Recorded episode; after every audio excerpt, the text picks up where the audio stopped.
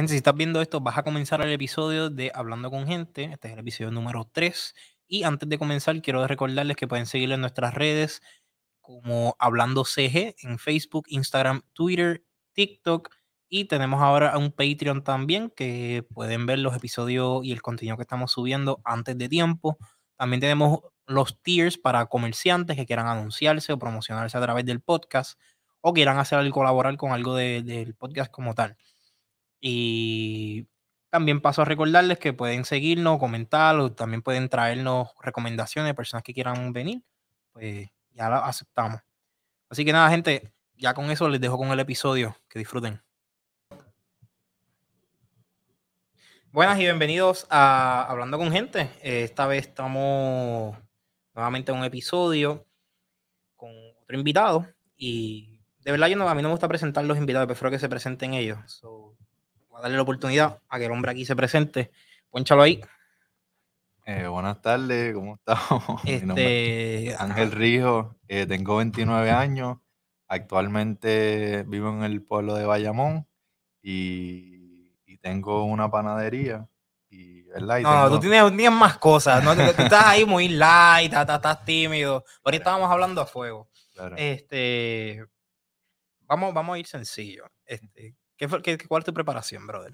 Pues mira, eh, yo comencé todo estudiando. Porque, bueno, no, habla tú. Eh, habla tú, porque he hecho varias cosas. He hecho varias cosas. Yo creo que, para empezar la historia por donde eh, primero que todo estudié en, en Bayamón, en una, en una high school, en Academia Santo Tomás de Aquino. De ahí paso a la Universidad Politécnica. Comencé en una desde el principio y déjame hacer una, una historia que en realidad yo digo, para que uno vea cómo son las cosas de la vida cuando yo comencé a ir a la universidad para ver qué iba a estudiar, primero que todo, que es lo que, lo que, ¿verdad? Lo que va guiando a uno. Bueno, lo que a todo el mundo le pasa cuando es chamaquito, que no estás seguro, lo coges, pero no estás seguro si vas para allá. Pues, pues si supieras que cuando yo llego, pues lo primero, el examencito que uno tiene que coger para la aplicación.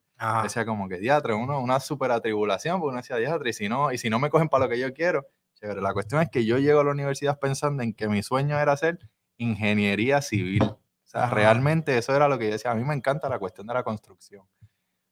Pero cuando llego al día de, la aplicación, veo un panfleto de ingeniería en computadora. Simplemente un panfleto. O sea, estamos hablando del papelito que tienen de promo de la Universidad Politécnica de Ingeniería en Computadora.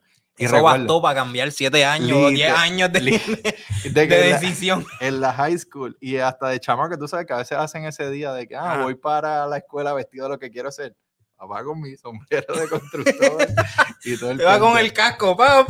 Así mismo. Y, y, nada, ese mismo día literalmente sometí la aplicación como ingeniería en computadora. Ah. Cero conocimiento.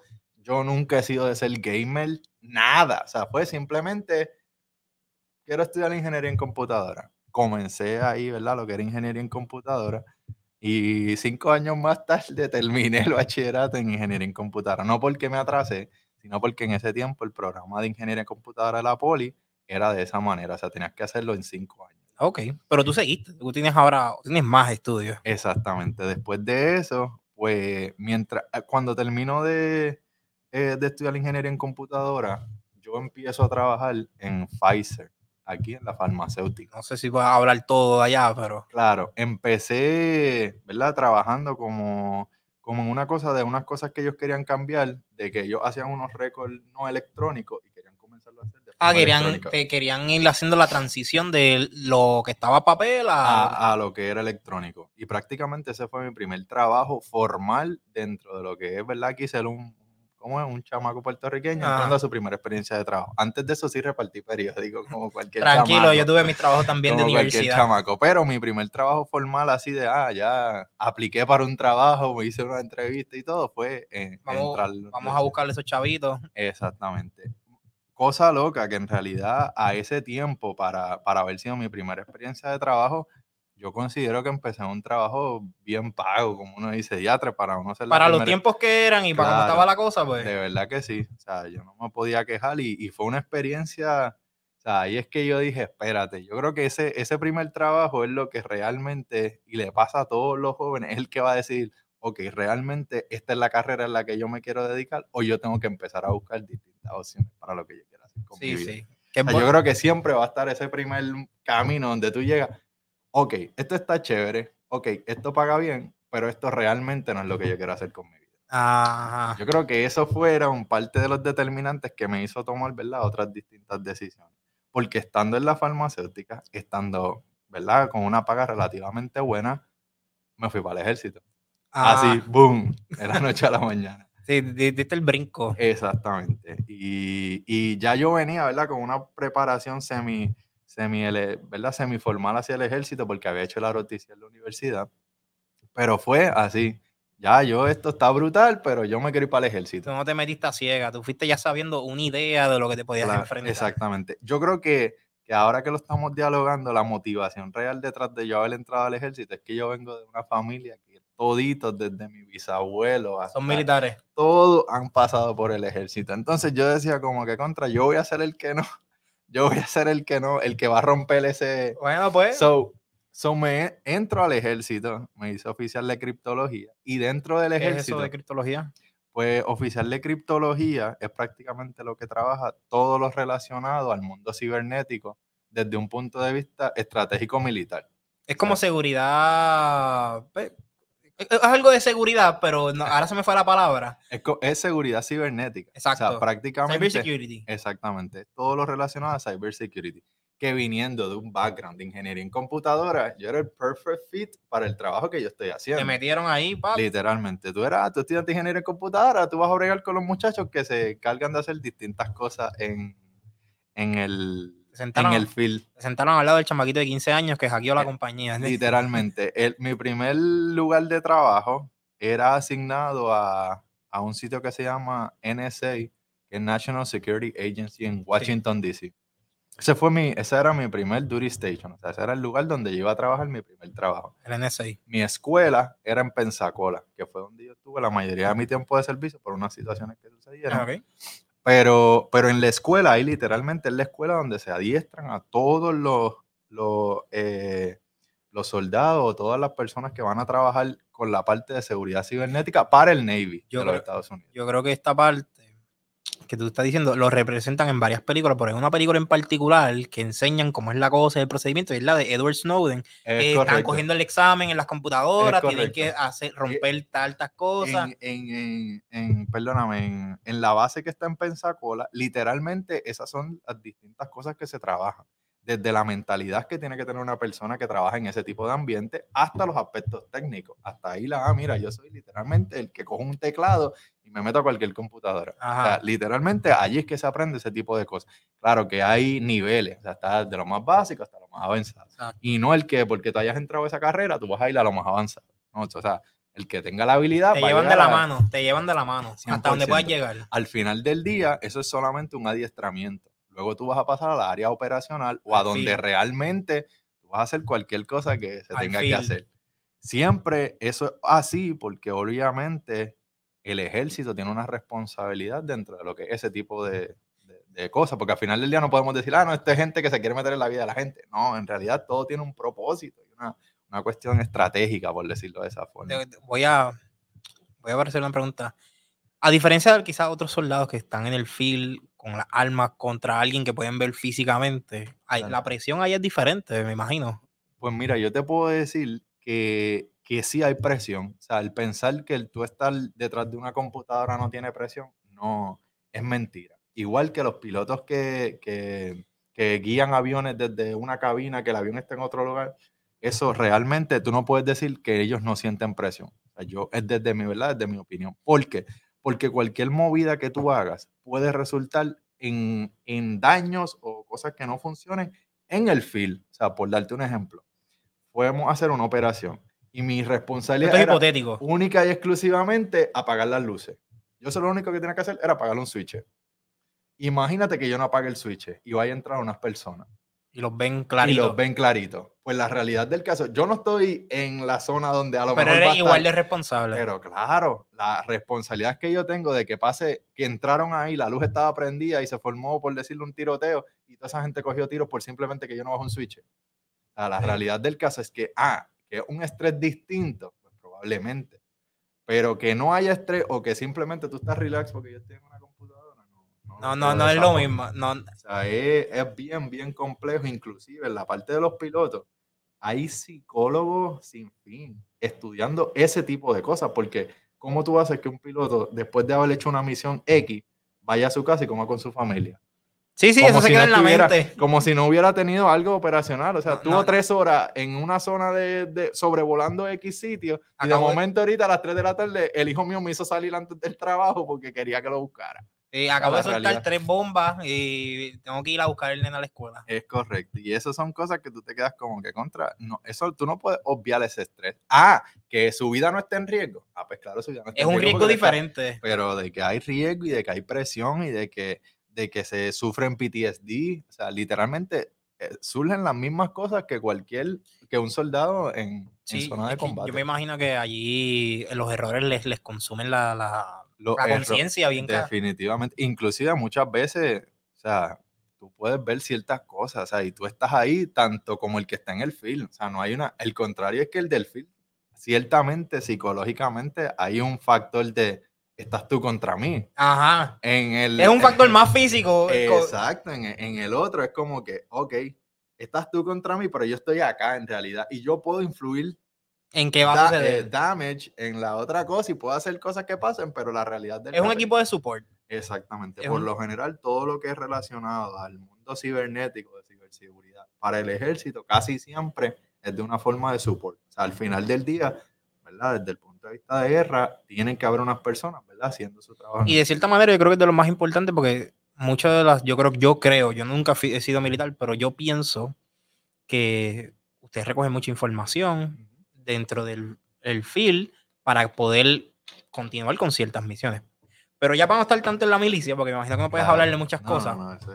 ya ese trabajo pasa. Ya ese trabajo pasó. bueno, si no sé de qué tú puedes hablar y qué no. claro. Eh, tú tienes otra preparación también que continuaste estudiando, no sé si fue después o durante de este tiempo. Pues yo estudié la maestría mientras estaba en el ejército. Exactamente. O sea, yo tenía todo lo que era mi trabajo dentro de lo que era el ejército y ah, adicional. Ah, doble pues, estrés. era doble estrés prácticamente. Inclusive todavía recuerdo momentos que, que, son de las cosas, mano, que uno dice, eh, el que hoy día o que luego de un tiempo de sacrificio uno tenga X beneficios, no significa que yo no estuve día, literalmente a las 12 de la noche, sin poder dormir, estudiando un librito para el otro día coger un examen, para ese mismo día por la tarde conectarme a internet a terminar un trabajo de la universidad. O sea, la realidad del caso es que, que hoy quizás uno tiene X beneficios, pues, ajá, chévere, cool, pero hubo un camino que se tuvo que recorrer. O sea, esto no es que es de la noche a la mañana y, ah, mira qué cool.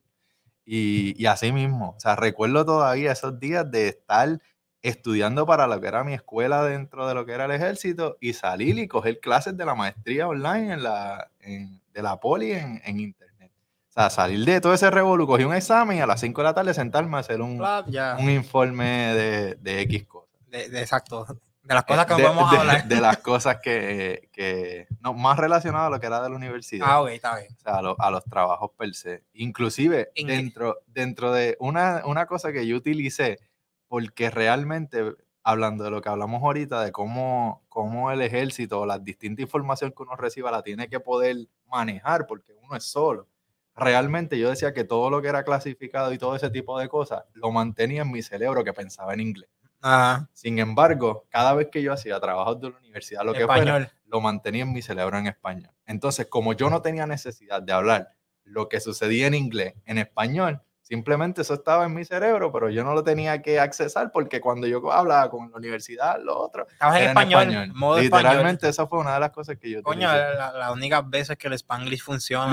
Literal. Probablemente tuve, tuve papeles de lo que hice para la universidad ahí medio en medio porque estaba, ¿verdad? estaba brincando entre los lenguajes. Este, eh, pero tú, ¿en, ¿en qué fue la maestría? Ah, perdóname, la maestría fue en eh, gerencia de proyectos, Engineering Management. Ok.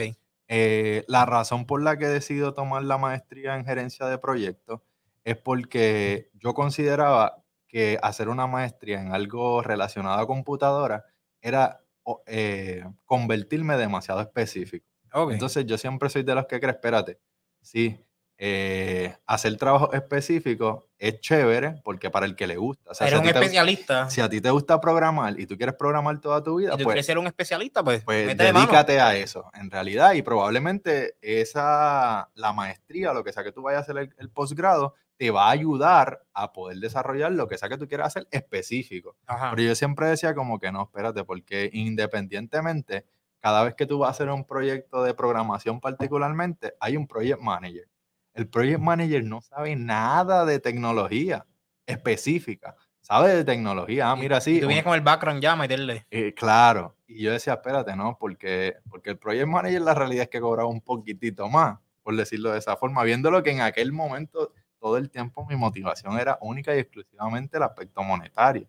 Ya cuando uno va creciendo y se va, ¿verdad? Topando con otra experiencia, eso pasa quizás a un segundo plano y entra el aspecto donde uno dice, espérate, no, mi bienestar es lo primordial. O sea, no importa lo que tú quieras cobrar, no importa. Si tú estás cobrando, o sea, si tú cobras un millón de pesos y estás infeliz, prefiero cobrar un peso y estar 100% feliz. Sí, que cumpla con todo lo demás. Es correcto. Y yo creo que eso fue de las cosas que cuando, cuando te, como te digo, empecé lo de ingeniería en, de project management, era con ese fin. Yo decía, no, espérate, porque yo no me veo programando toda mi vida. O sea, yo creo que yo sí me veo quizás trabajando en otra área. Y ahí fue que yo decidí empezar lo que era Engineering Management. Porque ya yo en, lo que era mi trabajo había visto, espérate, hay un Project Manager que es el que se encarga de, del aspecto financiero, de, que, de qué recursos nosotros necesitamos para poder hacer nuestro trabajo. Y era, ¿verdad? Otra, otra mentalidad totalmente distinta. Brother, pues tú entonces eres un ingeniero ya completo. Eh, yo creo que mira, por lo menos en formación. De acuerdo a lo que me has dicho, mira, tú, tú eres ingeniero. Fuiste militar. Exacto lo que dijiste introduciendo es que, tienes una panadería, o eres panadero. eh, ¿qué, se me quedó? Eh, ¿Eres project manager también? No, no, no, fíjate. Digo, desde otra, desde, desde mis aspectos personales, sí, yo me considero un project manager porque evidentemente tengo distintos proyectos que, que los trabajo. Sí, si te doy mi definición, yo formalmente uno dice que yo soy un ingeniero. Para mí, dentro de mi ser, yo digo que en verdad, en verdad, lo que a mí me ha ayudado mucho en la ingeniería es que si tú siempre piensas que yo soy un resuelve problemas, porque la realidad del caso es que todo el tiempo eh, mi, mi, aspecto de ingeniería lo que me lleva a utilizarlo de forma de resolver cualquier problema independientemente de que sea el problema. Por eso yo digo que la ingeniería, a pesar de que yo actualmente no estoy haciendo nada relacionado en computadora, inclusive un, un fun fact, si ahora mismo tú entras a mi, a mi negocio de la panadería, mis redes sociales no están organizadas de la mejor manera. Mira cómo son las cosas. Tipo que estoy en ah, ingeniería de computadora, que tiene... el síndrome del mecánico. exactamente. Pues literalmente conoce muchos de los aspectos de lo que es la, la, parte del mercadeo digital, todo este tipo de cosas, no solamente lo que uno paga, o sea, sino lo que es literalmente ir a hacerlo en, en programación. Y mis redes sociales del negocio, la realidad Pero yo me di cuenta de que la, dentro de lo que yo he estudiado en mi formación, lo que más me ha ayudado es eso. O sea, es que ya yo veo los problemas y digo, espérate, entra mi, mi psiquis de ingeniero, déjame ver de qué forma yo puedo resolver ese problema. A matarlo ya. Y yo creo que eso es lo que más me ha ayudado en, en, en cada vez que voy a hacer un proyecto nuevo, distintas cosas, es verlo de esa perspectiva, es verlo desde que, ah, no importa la formación, yo lo que quiero es resolver el problema brother, y qué bueno que tú me dices todo esto, porque entonces ahora más, me da más sentido a mí de cómo tú, fuiste, cómo tú fuiste de trabajar en tecnología, te brincaste para ser militar. Después de ser militar, tú estabas estudiando para otra vez hacer algo dentro de la ingeniería. Exactamente. Y terminaste sentando en una panadería, que se escucha medio loco.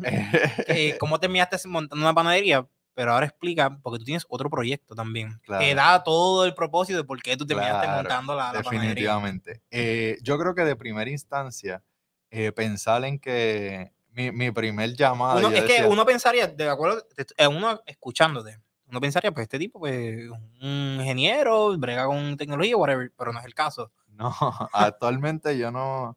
Lo más ingeniería que digo, lo más tecnológico que yo brego es una computadora que tiene mi caja registradora del negocio donde yo hago los cuadros y ese tipo de cosas. Eso es lo más tecnológico que yo estoy bregando en este momento tú simplificaste todo lo que, toda la eh, preparación a algo más fácil. Exactamente. Pero hablando de, de, por qué estoy donde estoy en realidad, fue porque yo, mi proyecto de maestría eh, fue, creo que Management Solution for Bakeries. Creo que ese fue el, tema general de, del proyecto. La, creo que la traducción correcta sería el, la, administración, la administración de, la panadería. Es, e, es, crear una estrategia de manejo para las panaderías, porque yo consideraba que ese era el problema principal, porque, pues claro, después que yo hago el proyecto, yo hice, ¿verdad? Como cualquier proyecto de tesis, un research. ¿No han acercado ni en otras panaderías para esto?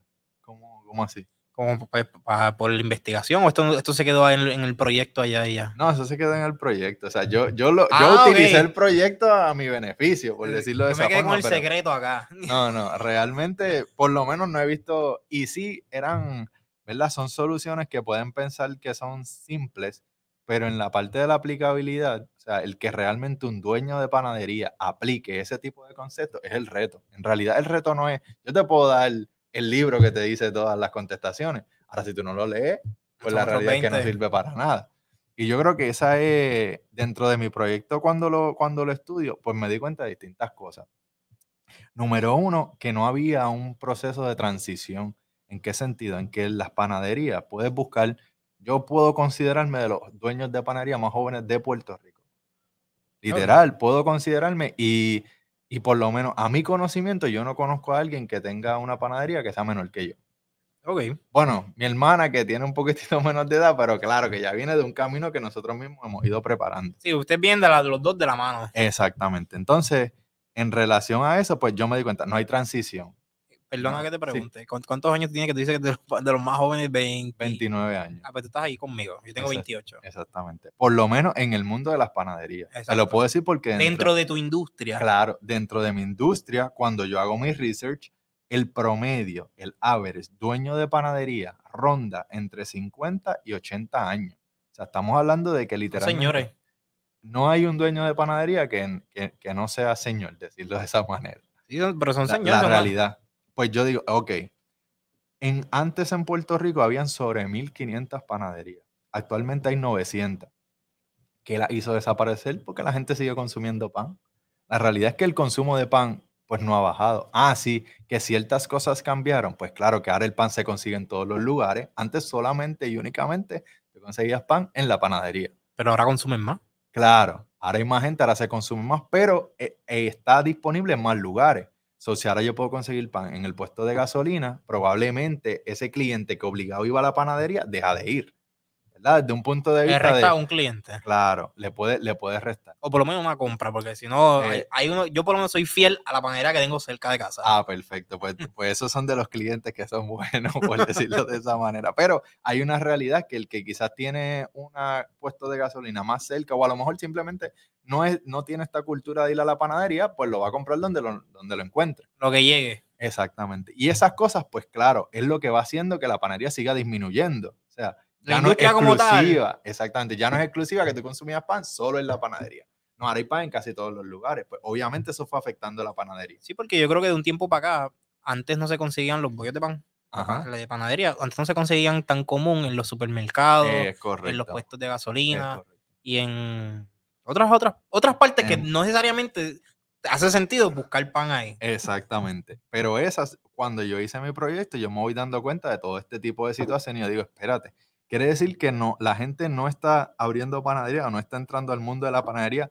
no porque sea un negocio que no funciona, es porque, pues porque claro, no ha habido una transición, menos gente entrándole a un, a, ¿verdad? a una industria, pues la industria se va haciendo más pequeña cada vez, cada vez, cada vez. Y yo con, con, mi, con, mi, con mi pecho de Superman, yo dije, ah, no, pues espérate, esto no se puede acabar. ¿Tuviste una área de oportunidad? Es correcto. Yo, que fue una decisión totalmente eh, lógica. O sea, yo aquí no hubo un proceso de yo pensar, ya, pero es que dejar todo lo que yo estaba haciendo por esto. No, es que yo lo miré y decía, espérate, es que no hay otra forma de que yo no haga esto. O sea, si esto es lo que, ¿verdad? En aquel momento yo consideraba que le, que le iba a dar quizás el beneficio a uno. Y ahí fue. Y literalmente ha sido un día para otro. O sea, yo dejé el ejército prácticamente, casi, casi por decirlo, de un día para otro. Y... Así. De, eh, inclusive esa, eh, hice unos, ¿verdad? unos movimientos, no necesariamente los mejores, para salirme del ejército y venir a trabajar en lo que era la panadería. Ok, si te desvinculaste de ellos. Exactamente, tengo unas fotos por ahí que yo me decía, yo soy ahora el ingeniero del pan. en realidad. Porque, porque venía con esa mentalidad, o sea, de que, de que en efecto había que, que traer una serie de soluciones porque no podían, no podían desaparecer. Literalmente que, que, eso fue en realidad. Y, y dentro de mi psique yo venía como que ahora somos el Superman y aquí vamos a meterle caña a esto. Y, hasta el sol de hoy, por los últimos tres años, hemos trabajado en esa industria. El, yo leí un poco del proyecto como tal. Y tú presentas datas como que de números de cuántas panaderías habían antes de María y cuántas hay ahora. y posiblemente ahora sean menos, porque ¿cuándo tú hiciste esta investigación? Eso fue diatre, creo que 2000, no puede ser 2011. No, no, no, 2017, si no me equivoco. Fue, fue reciente María, porque ya tú estabas hablando dentro del trabajo sobre que post María, o sea, pre María, había mil y pico de panaderías. Ah, es correcto. Y post María hubo una reducción significativa hasta 800 y pico de panaderías alrededor de la isla. Exactamente. O sea, y, y, eso fue, eso fueron datos. O sea, cuando uno va a los datos y uno dice, espérate, o sea, que hay un problema que, que ajá, ahorita no tenemos panadería. Y la realidad es que la panadería es parte de la cultura. Y han ido reduciendo cada vez. Claro, es parte de la cultura en Puerto Rico, porque el mismo consumo que hay en Puerto Rico no necesariamente lo hay en otros sitios. O la panadería no se, no, ¿cómo es? No se va de la misma manera. Por decirte, quizás comparando con Estados Unidos, la cultura de, compra de pan en Estados Unidos es totalmente distinta que la de Puerto Rico y totalmente distinta que la de Europa. Aquí nosotros consumimos pan con cojones, porque si te pones a ver, casi, bueno, todo lo que es comida luego de las 6 de la tarde tiene harina o pan, en alguna manera. Correcto. Porque aquí, luego de un jangueo, la gente come una tripleta. Tripleta, exacto. La tripleta piensa todas las panaderías que tienen que suplir a los carritos estos que, con el pan. Porque no es pan de este, de cualquiera, es, pan sobao. Exactamente. aquí hay, ¿cuántos restaurantes no hay que se hacen sándwiches y usan pan criollo? Eso tienen que suplir también. En, en la pizzería, lo primero que tienen es pan con ajo. Exacto. Exacto. Aquí nosotros tenemos pan, pan un tubo y siete llaves. correcto. Eh, Inclusive, datos, que fue parte de lo que era el proyecto de maestría, eh, el cereal de la harina es el segundo producto más consumido a nivel mundial. O sea, que literalmente la, nosotros prácticamente somos harina y agua, por decirlo de una manera jocosa, graciosa. La verdad es que sí, que el consumo de... Entonces tú Somos 70% agua, 30% harina. Exactamente, y yo vivo feliz con eso. No, pero la realidad del caso es que, que sí, o sea, hay una necesidad de consumir pan, o sea, ¿cómo vamos a dejar que una industria desaparezca? Que dentro del estudio y del, del research vi otros problemas. No había gente entrando en esa industria. Hoy en día el desarrollo... no era que estaba desapareciendo, era que simplemente no, no, está, no, está progresando ni están creando nueva gente. Exactamente. Por darte un ejemplo, el estudio de la repostería pues, pues, ajá, ¿cuántas universidades realmente se enfocan en el estudio de la repostería? Pues hay muy pocas. O a lo mejor eh, se enfocan, ¿verdad?, en otro tipo de área. En otra área de repostería, porque no técnicamente tocan panadería, porque cuando tú me dices a mi repostería, yo pienso en la gente que hace bizcochos, que hacen dulce, que hacen, y no necesariamente cogen lo que más vende. Exactamente, exactamente. Y por eso yo digo que, que, ya ahí uno va viendo, no hay gente o, o, o personas no se interesaban en la industria. Eh, no estaban comenzando jóvenes porque hay un factor de energía que sí, la panadería en cierta manera consume, pero no es algo que, ¿verdad? Que, sea, yo me muero de, estar en la panadería, o sea, realmente sí es trabajosa como cualquier otro trabajo, pero igual, eh, ¿cómo es? Es beneficiosa, por decirlo de esa manera, o sea, no, no todo es trabajo, como en cualquier otro lugar, o sea, si tú te enfocas eh, si tú eres un workaholic en X trabajo y eres un workaholic en la panadería, pues el problema no es que es mucho trabajo, es que tú eres un workaholic. si lo ves desde esa perspectiva. O sea, que, que, eso es lo que, ¿verdad? Lo que dentro de mi proyecto uno, uno fue viendo y yo dije, no, espérate, o sea, yo tengo que hacer algo.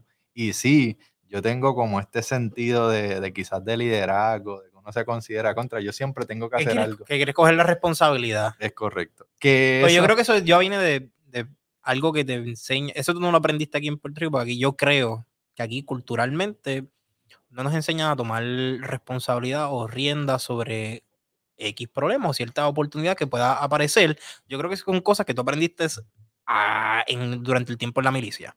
Yo digo que sí y yo digo que no. Yo digo que sí porque sí hay un factor, ¿verdad? Yo, yo considero que el, el adiestramiento militar literalmente te lleva de la mano en muchas cosas. En las finanzas, tú vas a coger presentaciones de finanzas y a ti te van a tener una hora ahí cogiendo un briefing de finanzas. Ahí literalmente te van a llevar de la mano. Pero en, en, otra parte han sido los cantazos. yo, yo, he aprendido como, como uno dice a, a golpetazo limpio. a fuerza de golpe. A fuerza de golpe. O sea, no, por más que uno se prepare para, para algo, haya ido boom, boom, boom. Sí, porque uno tiene control al final del día, uno trata de hacer las cosas lo mejor que uno puede, pero nunca van a salir perfectos. claro. y, y, aquí vienen ya los perfeccionistas que quieren hacer las cosas para evitar estas cosas. Y, como, quiera, tú, como quiera, no, no, tienes control. Y en, el, en, en, relación a lo de la responsabilidad, esto es, ¿cómo es? Eh, finanzas one on one en Puerto Rico. Comencé la panadería, literalmente llevaba, qué sé yo, dos meses o tres meses trabajando la panadería realmente hay una asociación dentro de tú tener un negocio de que tú automáticamente tienes un negocio y tienes dinero. No. Pues literalmente eso no es así. El primer año, dos años, lo habíamos hablado, yo hablé, de eso mismo en el episodio anterior con la invitada que tenía, que era la doctora María G. Carti, que el que no lo ha visto lo puede buscar.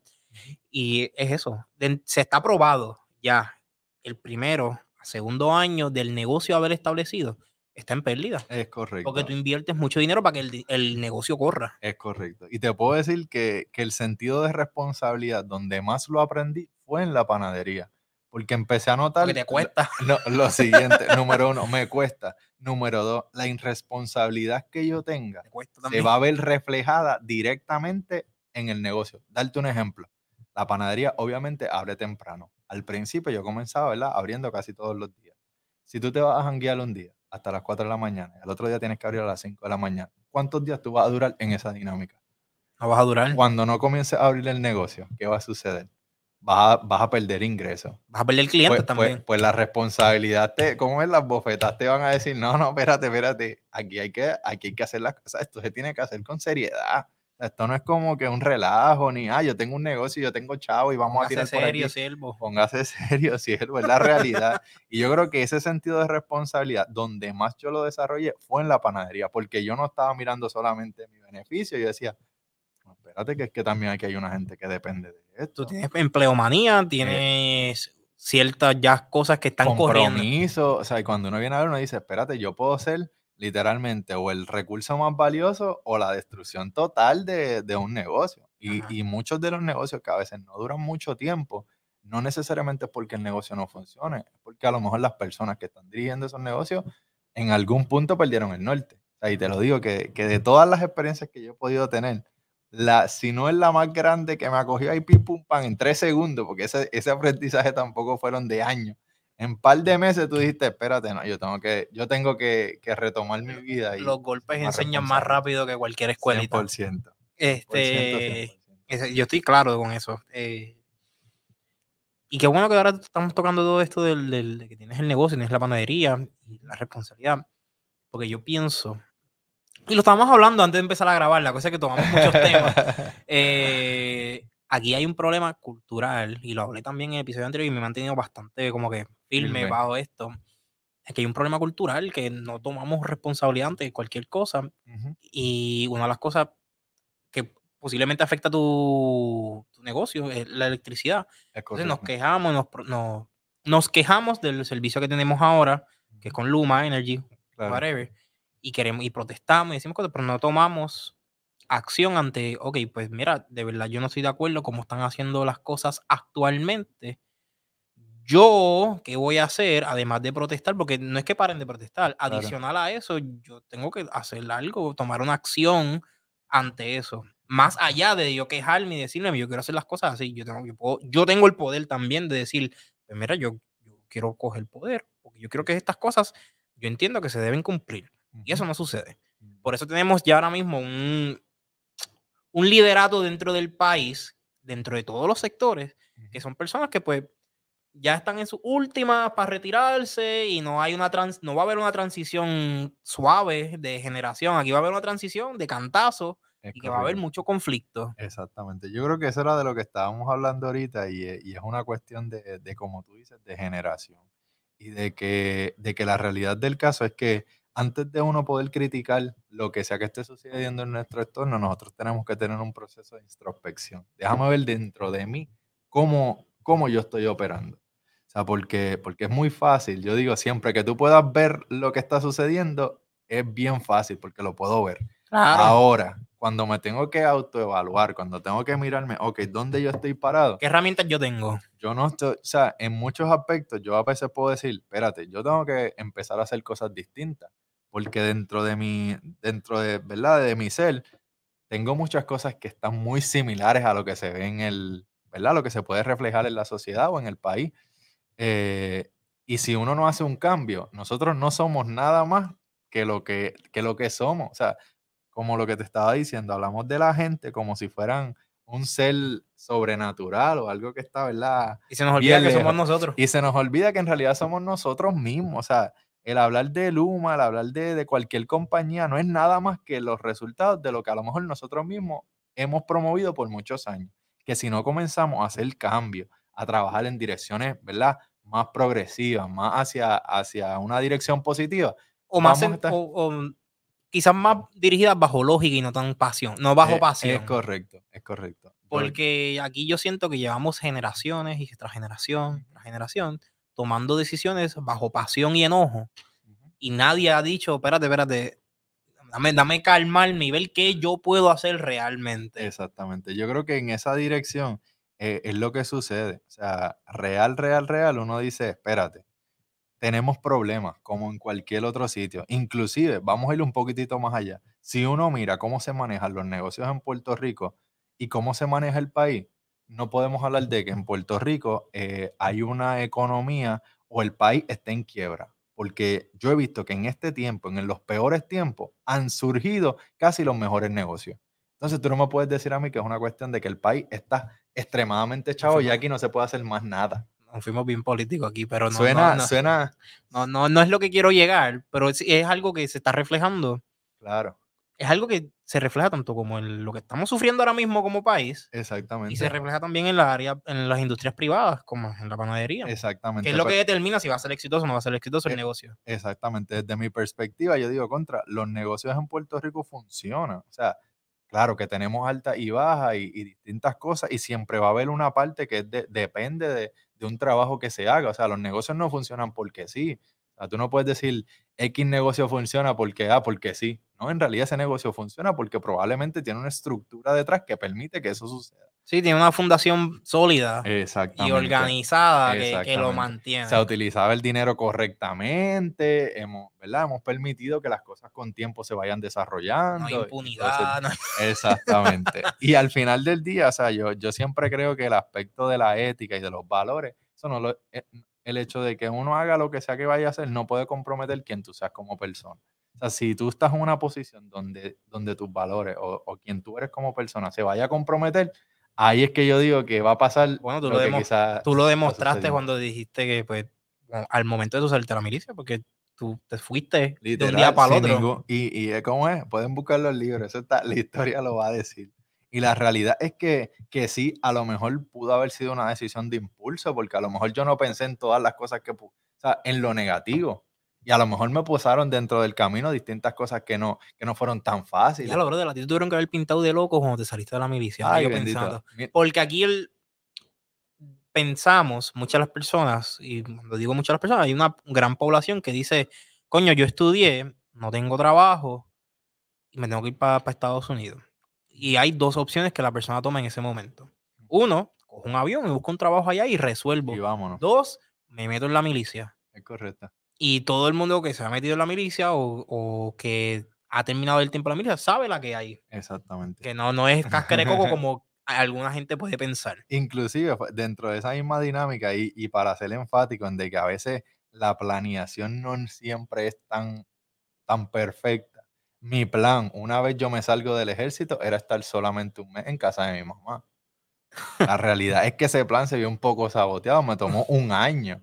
Ahora, el que yo estuve un año en mi mamá no impidió que yo siguiera, ¿verdad? Desarrollando otras cosas para estar donde quizás. Sí, sí, porque uno tiene que organizar los proyectos, tiene que hacer las cosas bien y no necesariamente un mes es suficiente. Exactamente, pero ahí es donde uno dice, tú sabes, al momento de tomar la decisión, uno dice, yo no pensé en que iba a estar más tiempo del que quería estar quizás en la... Tú, tenías la verdadera presión, el calentón, cuando tú dijiste, me voy de la milicia, voy a montar una panadería, y todo el eh, mundo, ¿que tú vas qué, brother? Literalmente. Hasta el sol de hoy, yo, le, pueden hablar con mi mamá que si, que si ella, que si por ella fuera, o sea, realmente por la cuestión de que, de que, de que es un trabajo estable, en cierta manera, y quizás los negocios en, en su naturaleza traen un poco de inestabilidad, porque tú no sabes qué va a pasar mañana. Dar, dar un ejemplo, la pandemia. Pero eso, eso va a los días más emocionantes porque para mí no hay ningún día aburrido. Claro, yo, yo ya yo me di cuenta que eso realmente en mi drive.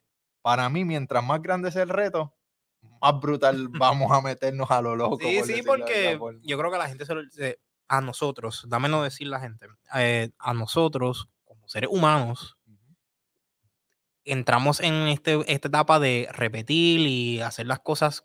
Por ejemplo, yo trabajar 8 a 5 no trabaja 8 a 5, luna a viernes. Todos los días tú vas a la oficina, haces tu turno, whatever. Y eso se vuelve la monotonía.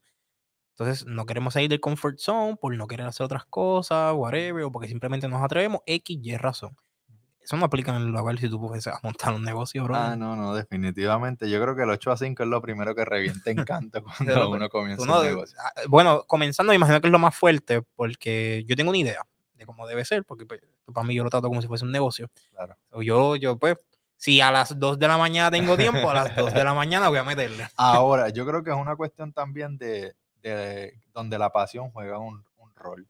Porque, porque yo soy de los que cree que sarna con gusto no pica. Ah, claro. ¿En qué sentido? Claro, de que es un proyecto que va a ser difícil, sí. ¿Le voy a dedicar más tiempo? Sí. ¿Pero te gusta lo que estás haciendo?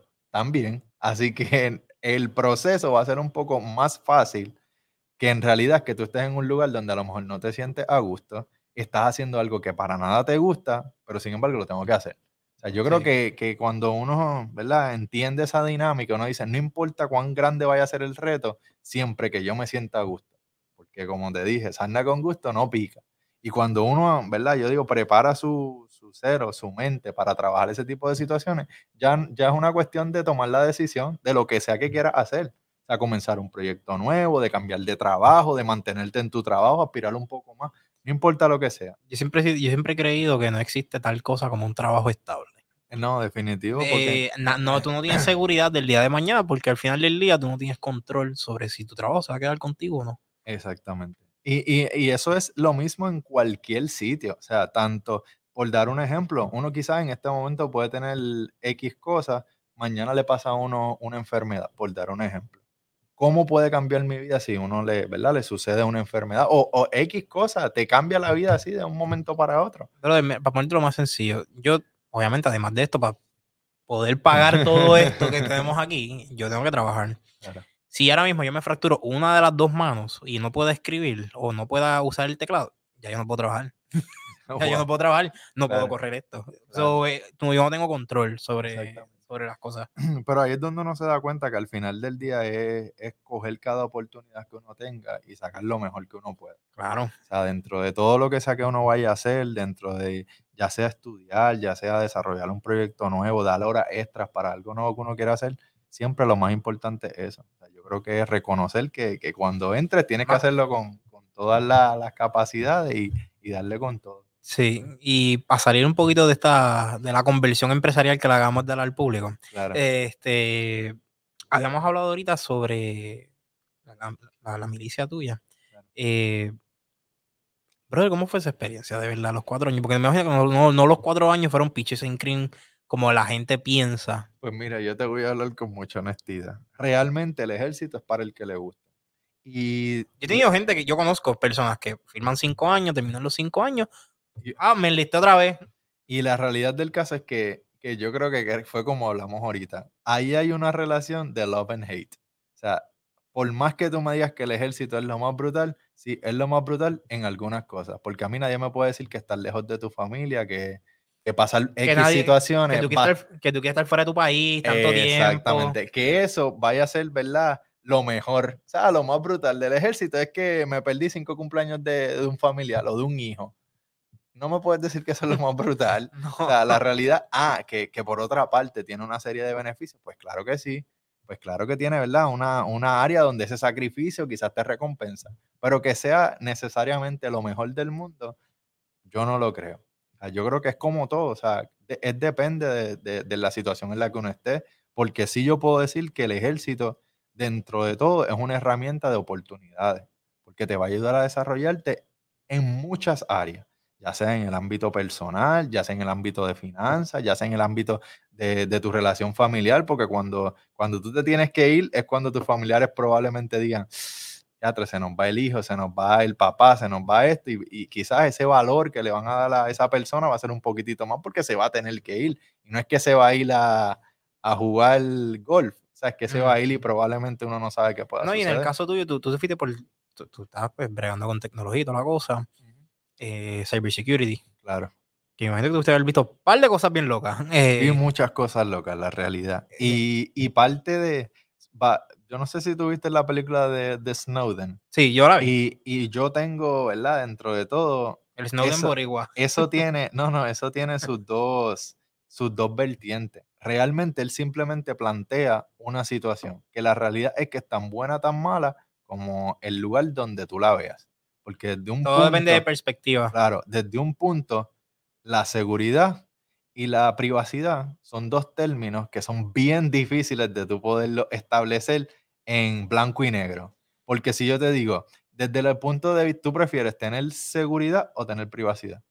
Sí, es la misma, es la misma premisa como si te prefieres soltar, tú pagas tu seguridad con, con ciertas libertades. Exactamente, o sea, y, desde, esa, desde esa dinámica, desde esa perspectiva, dentro de lo que, es lo que era mi trabajo, eso era una cosa que sí que quizás pudo entrar dentro de mi mente. Uno dice, espérate, realmente cuando uno mira el big picture, y esto va a ser algo como que bien personal, uno dice, de verdad, variar nosotros somos gente y a lo mejor lo que uno puede pensar que otras personas están haciendo, que lo podemos considerar malo, puede ser muy similar a lo que nosotros hacemos desde otra perspectiva. Exacto. Y ese, eh, ¿verdad? En, en esa línea, pues quizás pudo ser una, ¿verdad? algo que determinara la influencia de, si yo decidía estar en el ejército o no estar o, lo que fuera.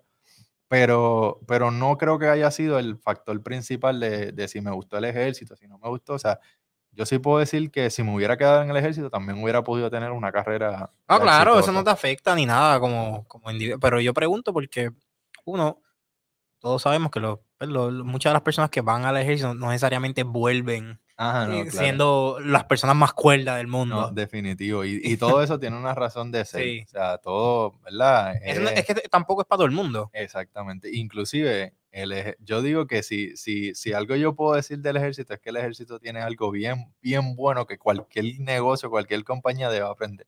Y es su estrategia de mercadeo. Porque la realidad del caso es que yo quisiera ver a alguien que se sienta más orgulloso de su uniforme. Nadie. En realidad, lo, eh, de hecho, hay generaciones, hay generaciones que, bueno, tú, tú, tú dijiste. Literal. O sea, y, y, yo decía, contra, ¿por qué realmente la gente no se siente orgullosa de su uniforme? No importa el lugar. En los trabajos. Ah, claro, que el uniforme tiene un peso, tiene, ¿verdad? Un sacrificio en, en el aspecto del ejército.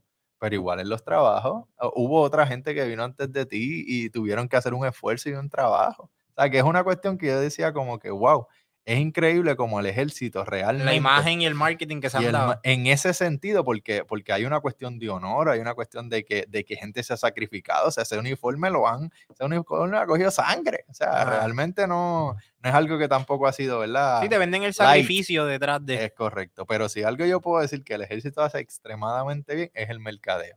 Porque, como te dije, es un love and hate.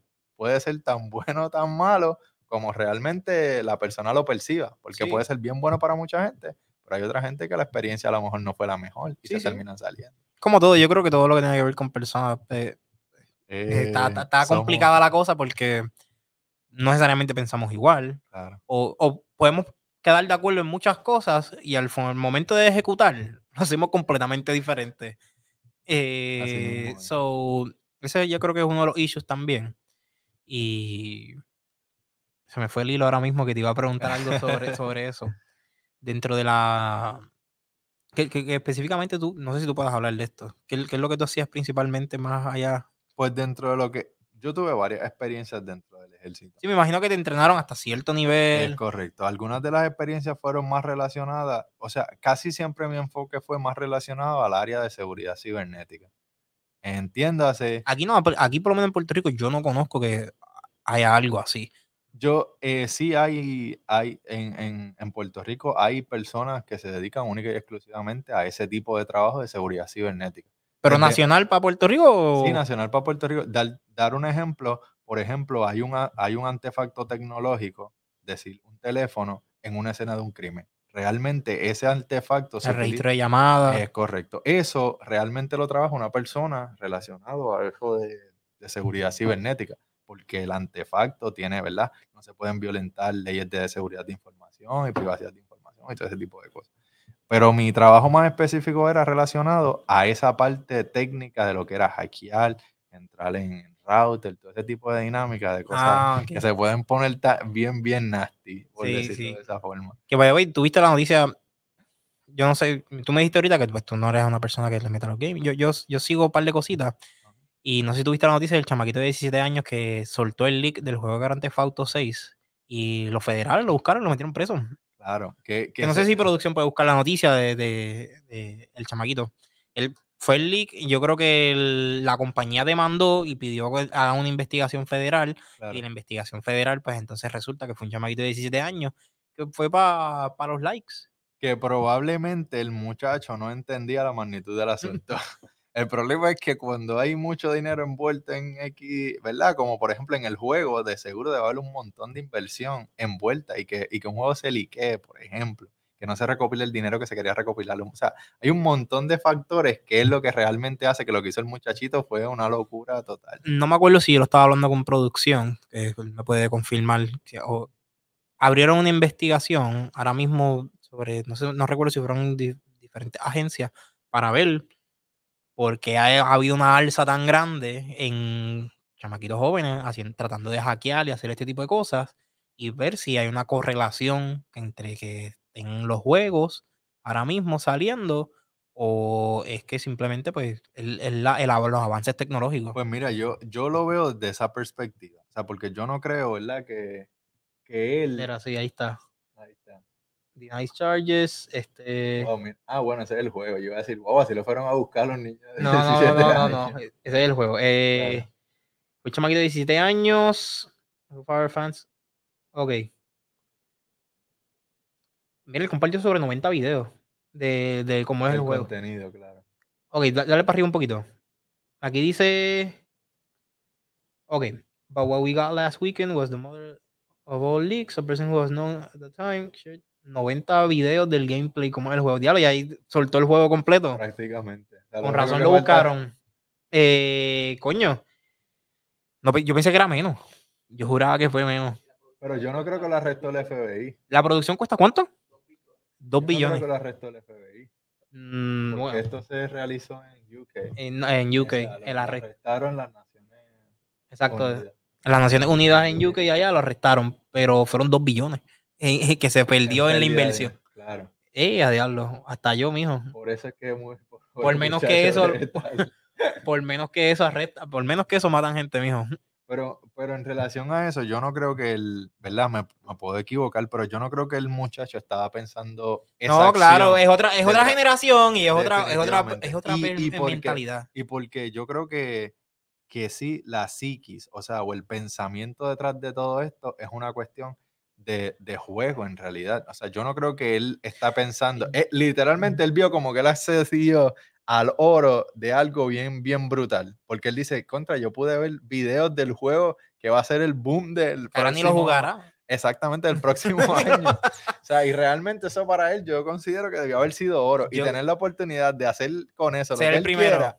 Bendita, yo creo que eso fue lo que él dijo. Espérate, que aquí yo voy a publicar hasta la madre de los tomates. No creo que fue con la intención de que, ah, yo quiero hacer un ataque directo contra Rockstar. Es le da. Para. Es, le da. Y pensó en las consecuencias y a él lo arrestaron. Ahora, ¿cómo tú le puedes radicar cargo? Bueno, no sé cómo son las leyes allá, pero. ¿Cómo se le radica cargo a un ¿Verdad? Son un montón de cosas que dentro del mundo de, la ciberseguridad y todo eso siguen siendo retos hasta el momento. O sea, ¿dónde realmente él. Eh, eh, rompe la ley o, viola la ley? O sea, ¿en qué momento? Ah, quizás cuando accedió propiedad intelectual o, propiedad de, Rockstar. Eso y la mucho, me imagino. Es correcto, y la publicó. Probablemente eso sea, ¿verdad? La línea donde, donde se puede quizás radicar un cargo. Ahora, porque él estaba en su casa en una computadora y entró a un lugar, la realidad del caso es que, como tú puedes decir, ah, mira, o sea, en dónde hubo la intención de cometer el crimen, desde esa perspectiva. Sí, sí. O sea, dónde realmente él intencionalmente cometió ese crimen.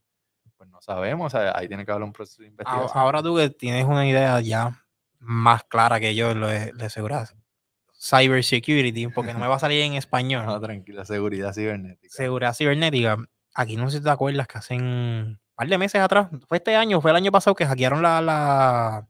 ATH creo que fue. No, no, no, no aquí, aquí hackean eso a cada rato.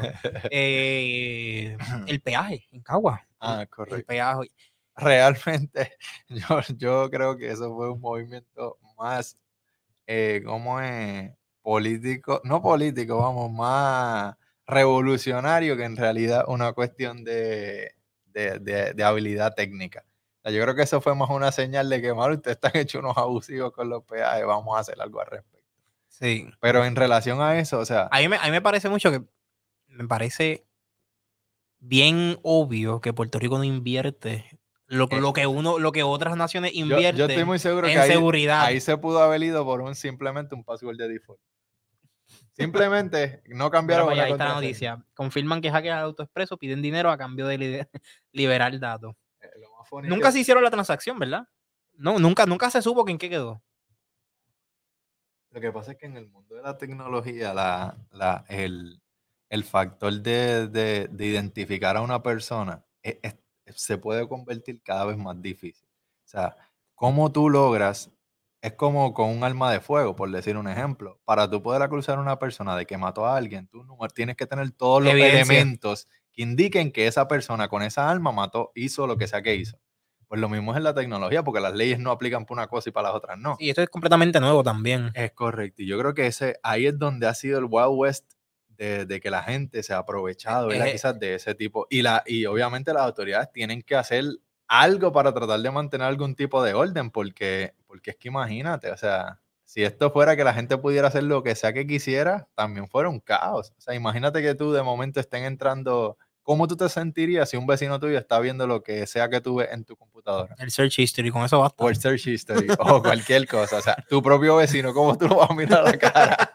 o sea, ese tipo de cosas que uno se queda como que, ok, wow. O sea, el impacto que puede tener. Ahora, la realidad del caso es que esto es así, porque nunca ese fue el propósito principal. La Internet se crea simplemente como un medio de comunicación de poder enviar comunicación de punto A a punto B de una forma rápida y efectiva. Nunca se pensó en seguridad. Aquí nadie nunca, cuando se hizo el proyecto del Internet, fue con intenciones de que tuviéramos lo que tenemos hoy en día. Sí, fue un descubrimiento y ahí después se dieron cuenta, para esto está medio loco. Literalmente lo único que se quería. Eso fue un proyecto que lo creó el Departamento de Defensa. Si no me equivoco, fue DARPA. Es la, sí, DARPA, es DARPA, lo he escuchado ya antes. Y eso se creó como un proyecto de transferencia de información de punto A a punto B. Eso es todo lo que, se, lo que, lo que realmente hace el Internet. Que después se convirtió en esta cosa grande que tenemos con redes sociales. Son exactamente. Inclusive las redes sociales, el principio sigue siendo el mismo. Hay una transferencia de información. Eso, el principio no ha cambiado porque porque claro, hemos metido ahora otros elementos para poder aplicar seguridad, autenticación y este tipo de cosas, pero la realidad del caso es que si tú creaste algo para solamente transferir la información de punto A a punto B, como después de que lo creaste, que se volvió el monstruo que es, tú vas a empezar a establecer, ok, ¿y ahora cómo hacemos que esto sea seguro?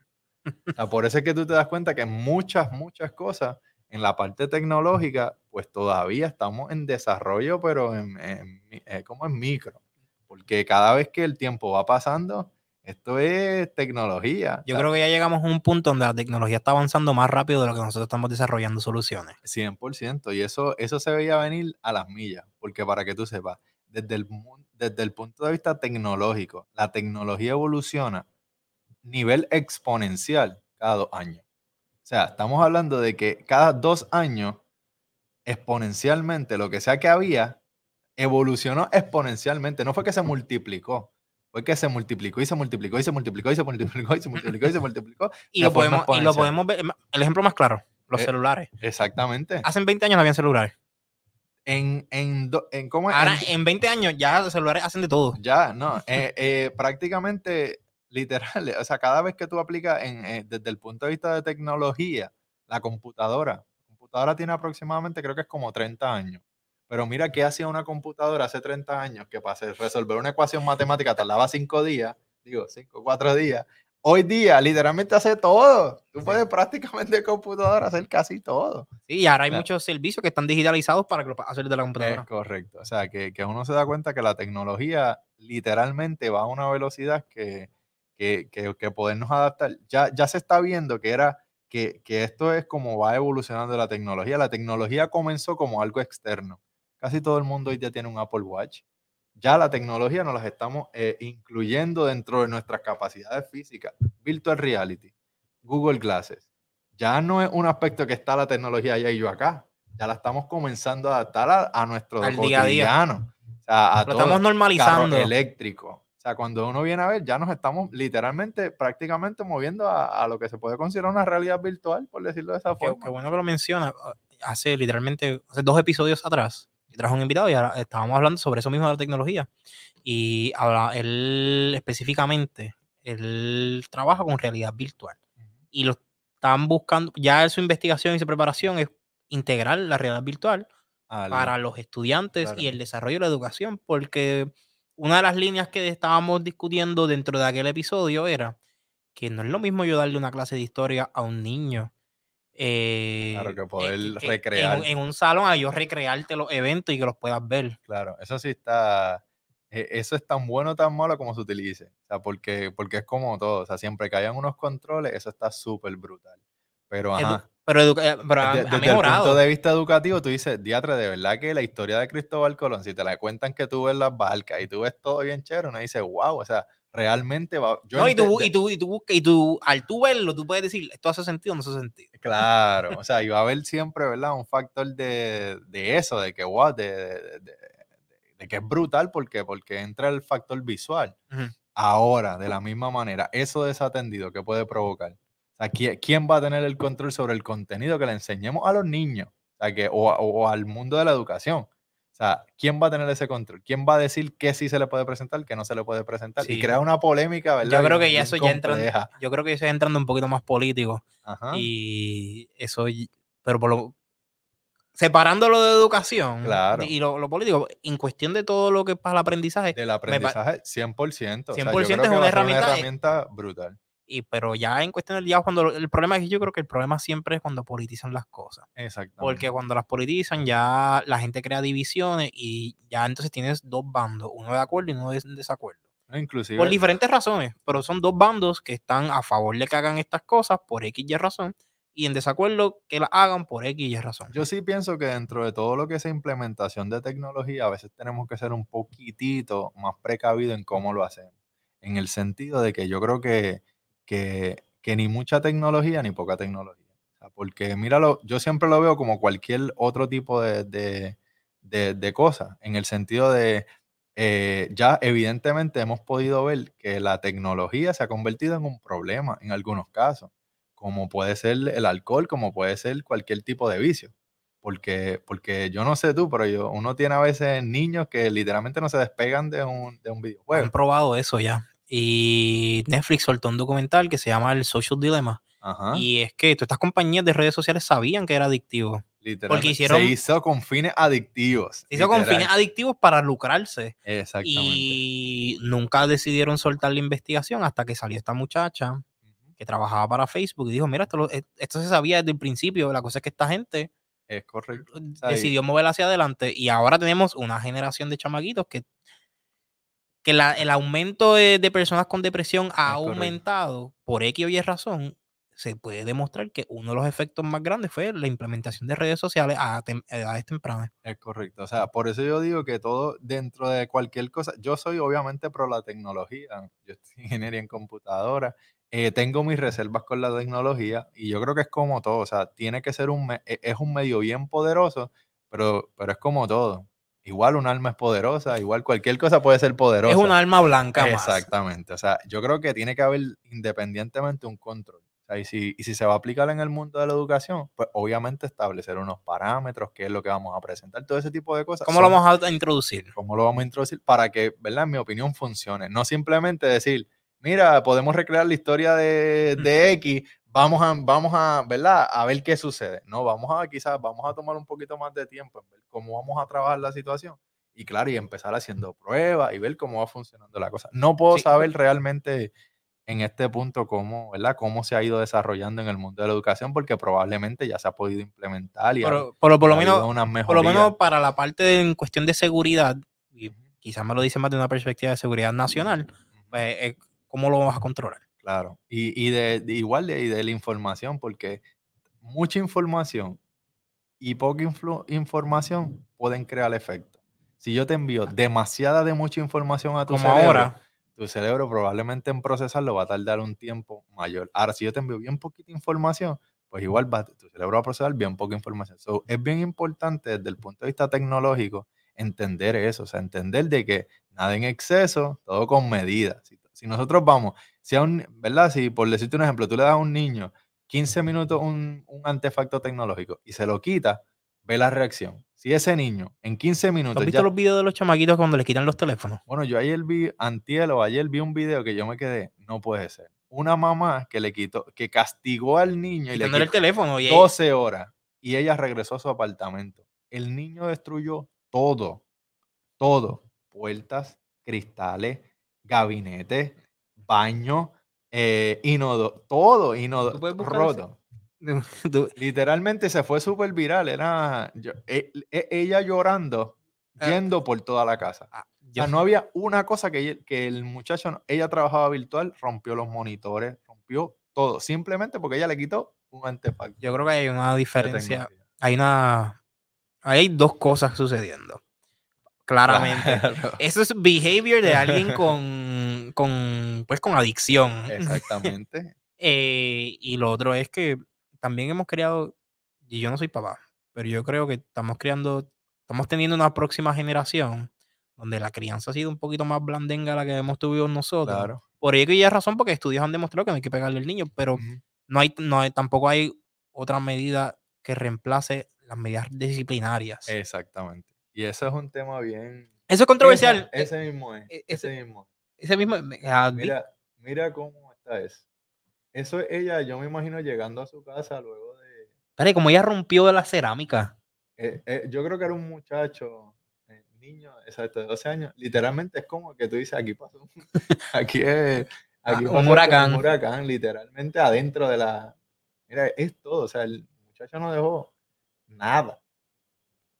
Diablo, y, túmbalo, porque no sé si no, no, no, no digan algo por el video. Claro. Eh, pero, pero eso es que ahí es donde uno dice contra, o sea, realmente para muchas cosas hay que tener control. Y, y en este momento, y, y, yo, de verdad, yo soy que me gusta leer de muchas cosas y aprender de, de, de, la mayoría de las cosas que pueda. Y en el aspecto de las generaciones, o sea, yo, lo, yo a mí me gusta leerlo porque, ¿verdad? De una perspectiva de liderazgo, yo tengo que saber con qué personas yo lidio, en, ¿verdad? Izquierda-derecha.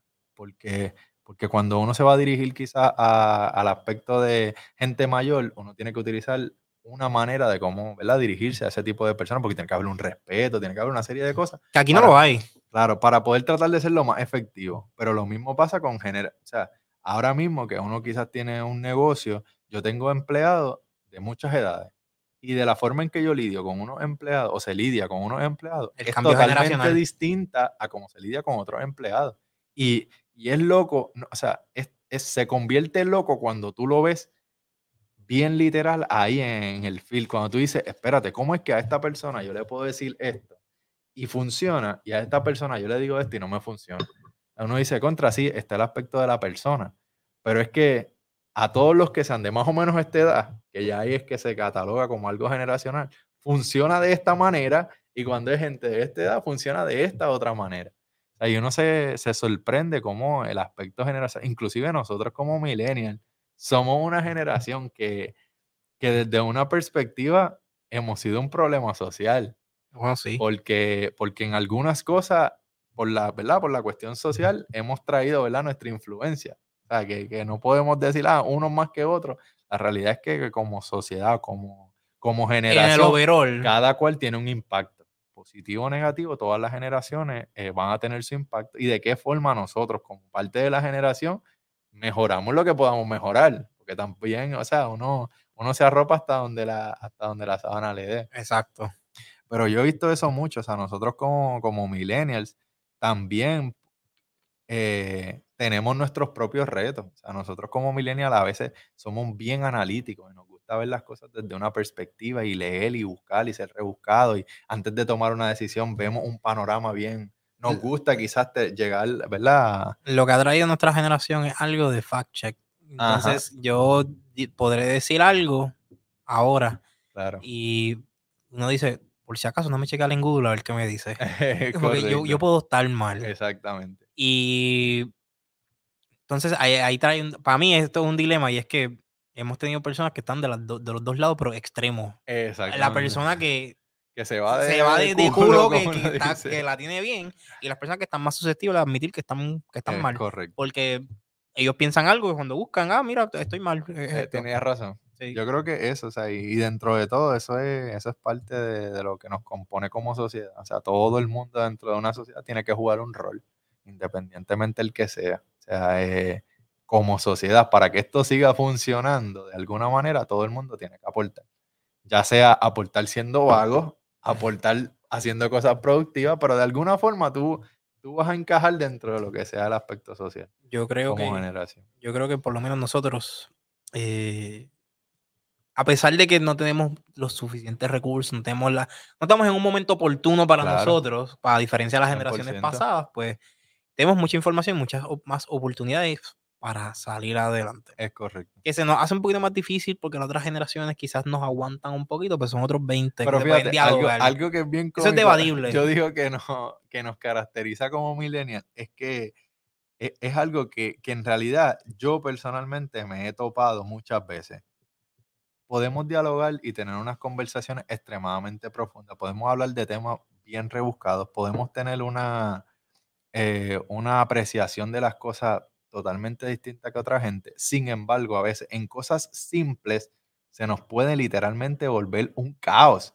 Cosas simples, eh, por decir una cosa sencilla, cambiar un receptáculo. Por dar un ejemplo, que quizás se puede considerar una tarea sencilla, simple, para una persona quizás puede decir, ¿qué? Y como sé todo lo que está pasando en el receptáculo, ahora no sé cómo cambiarlo, cambiar una goma. Claro, que, poco a poco, ¿verdad? Eso, eso depende de muchas cosas y... Sí, porque somos una generación menos análoga. Exactamente. Entonces, nos hace sentido muchas cosas tecnológicas y se nos hace sencillo, whatever. Entonces, cosas mecánicas o análogas como tan sencilla como cambiar una goma del carro. Que, va a ser necesario, porque al final de cuentas, o sea, son cosas cotidianas, o sea, todo el mundo tiene un carro y uno se da cuenta de que, contra, espérate, sí, hay una serie de cosas que, son análogas, que son importantes, que para el desarrollo de uno como individuo las sepa también hacer, no solamente todo lo que relaciona. Yo lo que me he dado cuenta es que todos los de la generación después de nosotros, que son más tecnológicos todavía, todos escriben feo. Todos, en letra de, puño y letra, escriben feo, todos escriben feo. Es correcto. yo puedo decir que eso, yo, yo, yo concurro con eso, porque la realidad es que uno... Ya no escriben tanto, entonces cuando los ves escribir, tú dices, Dios, diablo, yo no sé cómo yo puedo entender yo estoy, Yo estoy en la mitad entre cuando escribo por, por mensaje, escribir correctamente, porque sí, está bien, yo escribo mucho por mensaje, Ahora, lo que estoy escribiendo es que el mensaje está correctamente escrito, no necesariamente. Puedo tener muchos Abel y muchas cosas que, no, se y en la letra como tal que se entienda. A estamos acostumbrados a textear. Eso está cool. Antes, antes de que existieran los teléfonos, la gente enviaba cartas. Y las letras, cuando tú ves las cartas, coño, se escriben bien porque era necesario que se entienda Ahora todo el mundo es doctor. Ahora todo el mundo pues, tiene letra de doctor. Es correcto. O sea, yo puedo, yo puedo, pero es una cuestión obviamente que es de práctica. O sea, siempre que uno deje de hacer algo, pues, pues se va a ver deteriorado, como todo. Pero bien eh, interesante. Pues, es para que veas ya más o menos cómo va cambiando la generacionalmente en cosas sencillas. Claro, definitivamente. O sea, y, y eso es como todo. O sea, al final del día, que es lo que yo siempre me pregunto, es, uno encontrar dónde uno encaja. Uno como individuo, cuál es, o sea, qué es lo que yo tengo que hacer en este momento, sea para lo que sea. En este momento mi trabajo es pues bregar con mi negocio, con, mi familia y lo que estoy desarrollando, pues realmente encargarme de hacer eso. y, no, y no querer pensar en hacer todas estas otras cosas, pero también dejando de hacer lo que realmente me corresponde en este momento. Y una cosa que fíjate que aprendí del ejército, y eso fue un comandante, me dijo, no importa en el lugar que tú estés, siempre pregúntate, esto es lo que yo tengo que estar haciendo. Y eso te va a evitar que pierdas mucho el tiempo. Suena algo como que, ya, eso es bien sencillo. Es una tarea sencilla de autoevaluarse. Literalmente. Es una cuestión de que eso es bien sencillo hasta que lo llevas a la práctica. Te vas a dar cuenta que a veces estás en lugares donde estás perdiendo el tiempo. Te vas a dar cuenta que vas a estar haciendo cosas que realmente no, son necesarias o, no, o no van a llegar a nada. Entonces, siempre que tú te pares en el lugar y digas, ok, esto es lo que me corresponde en este momento, haz la tarea, haz lo que tienes que hacer. Y eso realmente ha sido una de las cosas que yo puedo considerar que una pregunta bien simple y sencilla me ha ayudado a resolver problemas bien grandes o, complicados. Sí, porque la pregunta te, mata toda duda de si tú tienes que hacer esto o no. Exactamente. O sea, y, lo puedes aplicar en tantos aspectos de la vida. Eh, estoy en este trabajo. Eh, ¿Realmente es lo que yo tengo que estar haciendo en este momento? Pues sí, porque tengo que cumplir con un horario. Ah, pues, pues cumple con tu hora. Ahora, salí del trabajo. ¿Qué me toca hacer luego de salir del trabajo? Pregúntate, ¿realmente esto es lo que yo tengo que estar haciendo? Ah, diadre, estoy, estoy cansado de estar cogiendo un tapón de cinco horas. Pues mira, realmente yo creo que el problema no es lo que te está sucediendo, el problema es que tú no has hecho las acciones necesarias para ir a la dirección que tú quieres. Por lo mismo que yo siempre digo. yo, siempre, me pregunto, yo estoy usando mi tiempo efectivamente. Ese el... Porque yo, yo, yo me pregunto siempre, ¿yo estoy perdiendo tiempo aquí ahora o yo estoy llegando a algo con esto? Ese, realmente, esa pregunta, yo digo que es bien, bien, bien importante y a veces lo obviamos mucho. ¿Por qué es bien importante? Porque lo único que nos regresa es el tiempo. Sí. O sea, nuestro... Yo estaba leyendo un libro que, que explica y es bien loco porque la realidad es que algo que literalmente el tiempo, todo el mundo lo tiene en todo momento. O sea, el tiempo es algo que no podemos obviar. Sin embargo, es de las cosas que a veces más se obvia. Y a veces perdemos mucho el tiempo en, cosas, whatever, que uno, uno quizás puede considerar eh, insignificativas, pero en el momento no te estás dando cuenta. Y cuando tú analizas y tú dices, espérate, ¿cómo yo debo utilizar mi tiempo? Algo tan sencillo. Recuerda, ese es tu recurso más valioso. Tu tiempo no vuelve para atrás. O sea, realmente asegúrate que en lo que sea que tú estés perdiendo el tiempo, sea algo a lo que, a lo que tú te quieres dirigir. y a mí siempre me ha dado gracia que nosotros damos el tiempo por dado. Tanto así que nosotros hacemos planes a largo plazo. Exactamente. E, eso es lo, esas son de las ideas que yo digo, espérate, pensar en el futuro, hay primero que recorrer todo el camino para llegar al futuro. es algo que nosotros como humanos hemos desarrollado porque ningún ningún otro animal piensa más adelante de, este, de lo que está pasando ahora. Y, y yo y fíjate, en muchas de las cosas que yo, ¿verdad? Que yo de las que yo me nutro, eh, concurren exactamente lo mismo. Toma cada día con su propio ahorro. O sea, sí, prepárate para el futuro, porque el futuro, si no lo preparas, ajá, o sea, tú estás planeando tu fracaso. Ahora, toma los días uno a la vez, porque la realidad es que tú no puedes vivir años a la vez. tú no puedes vivir, yo vivo el 2020, 2021, 2022. Esto es lo que yo voy a hacer exactamente, este día hasta ahora. Yo voy entonces a vivir día a día. Hoy me levanté, eh, o sea, el día antes quizás me preparo para el próximo día. ¿Qué voy a hacer mañana? Pues mira, me voy a levantar, voy a hacer esto, voy a hacer lo otro. Ah, que claro, que, que eso suena más fácil de lo que realmente hacerlo es un poquitito más difícil, ¿verdad? Mantener esa disciplina de todos los días. Pero lo que yo he visto, ¿verdad? Muchas veces que es bien efectivo es eso, es ese proceso donde no, donde sí me estoy planeando hacia el futuro, pero viviendo un día a la vez. Sí, sí. Y es, es lo que yo considero que, porque a veces pensamos mucho en el futuro y se nos olvida vivir el, el día de hoy. Y, pues no, lo que, estamos, lo que tenemos que hacer ahora. Exactamente. Y me doy cuenta que eso realmente da frustración, porque entonces yo quiero lo que se supone que llegue en el futuro, pero estoy perdiendo lo que tengo hoy. Man, nosotros somos bien desesperados ahora gracias a la tecnología, porque estamos acostumbrándonos poco a poco a que las cosas lleguen ahora. Gratificación instantánea. Esa es la palabra que define nuestro, nuestro, nuestro ser, que nosotros estamos acostumbrados a la gratificación instantánea. Sí, porque antes era tan complicado buscar la respuesta para una sola cosa o resolver cualquier problema estúpido que es ahora. Ahora nosotros resolvemos sencillo. Eh. ah, que necesito comprar, qué sé yo, toallas en la casa. Ah, pues yo entro a Amazon esta ha, sido, esta ha sido una de las cosas más cosas que yo pienso. Este es el momento en la historia donde las cosas más rápido se pueden hacer y que la gente viva con menos tiempo. ¿Cómo es posible? Que uno diga, ahora mismo tú quieres comunicarte con un familiar tuyo y en menos de punto segundos tú lo tienes en el teléfono. Sin embargo, ¿cuál es la queja de la mayoría de las personas? Ah, es que el tiempo. no me da. Entonces uno dice, contra este momento que para yo llegar aquí me monté en mi carro. yo pienso que nos perdemos demasiado, procrastinamos demasiado. Eso, eso es. Porque ahora, ahora, si te pones a ver, realmente el que se nos va el tiempo. Estamos viendo series, estamos viendo películas, estamos en las redes, estamos hablando con alguien. Entonces tenemos cosas pendientes por hacer y estamos como yo lo hago después. Ya, lo hago ahorita, lo hago después, yo lo hago después, yo lo hago después, que no lo hiciste. No hiciste nada.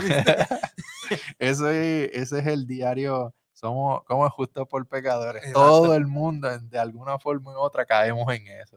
yo creo que poderlo identificar y uno a veces... Es más difícil no caer en eso que... Exactamente, que, que, que correr con la corriente. Pero eso sí, es, de las cosas que dio contra, eso es bien, bien importante, porque sí, sí yo puedo decir que una de las cosas que a mí me ha ayudado es tomar la decisión en el momento oportuno porque, porque si voy a procrastinar, si voy a hacer las cosas que, ¿verdad? Me van a descarrilar del objetivo que quiero, pues tengo que asegurarme de en el momento en que me corresponda tomar la mejor decisión. Sí, sí. Porque yo creo que eso es bien importante. Porque vamos a un negocio. Definitivamente. O sea, yo creo que en muchos aspectos de mi vida eso ha sucedido. O sea, es, una, es, una, es una mezcla entre tomar la, la decisión que, que te corresponde en el momento que más sea beneficioso.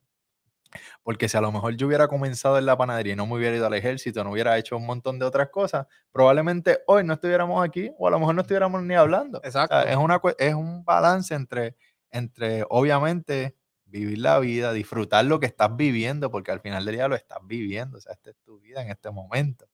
Prepárate para el futuro y, y sigue, como uno dice, moviendo el barco. Cada vez que tengas un momento de tomar una decisión, detente para que puedas tomar una decisión, ¿verdad? Eh, mejor que a lo mejor ir por la vida remando, remando, remando, pasó algo, eh, toma decisiones, olvídate, vamos a seguir remando. O sea, yo creo que, que, eso, a veces en los momentos que sí requiera tomar un poco de, de, de tiempo para tomar una decisión, tómatelo pero también toma la decisión. No estés cinco años pensando en hacer algo. Pensando si hacerlo o no. Exactamente. Yo creo que, esos son los dos procesos más importantes. Número uno, identificar cuáles son los momentos en los que hay que tomar decisiones. Y número dos, tomar la decisión. O sea, porque al final del día no es nada más que eso. Ah, que la cosa va a ser fácil, que va a ser difícil, eso es siempre. O sea, eso ya eso es un fact de que sea el cambio que vaya a hacer, va a traer consecuencias buenas, malas, regulares, va a ser una... Tienes que resolver either way. Tienes que resolver either way. entonces, ¿para qué vamos a pensar en todo lo que puede pasar? Si va a pasar, mejor tómate el tiempo en la decisión que vayas a tomar. Y yo creo que eso es lo que, de las cosas que más, ¿verdad? A mí me ayudan en, en, mucha toma de decisiones. Cuando es algo de tomar una decisión, vamos a pensarlo. vamos a ver si esto nos conviene. recientemente yo tomé una decisión que a lo mejor no fue la mejor. Que claro, que yo justifico haber tomado una mala decisión de otra manera, pero igual, quizás no tome la mejor decisión en este momento. No es que sea una mala decisión. Ahora, ¿cómo yo acciono sobre esa decisión? Pues mira, tengo que empezar a tratar de resolver los problemas que se crearon a partir de esa situación. Ahora, yo no puedo obviar la decisión que yo tomé.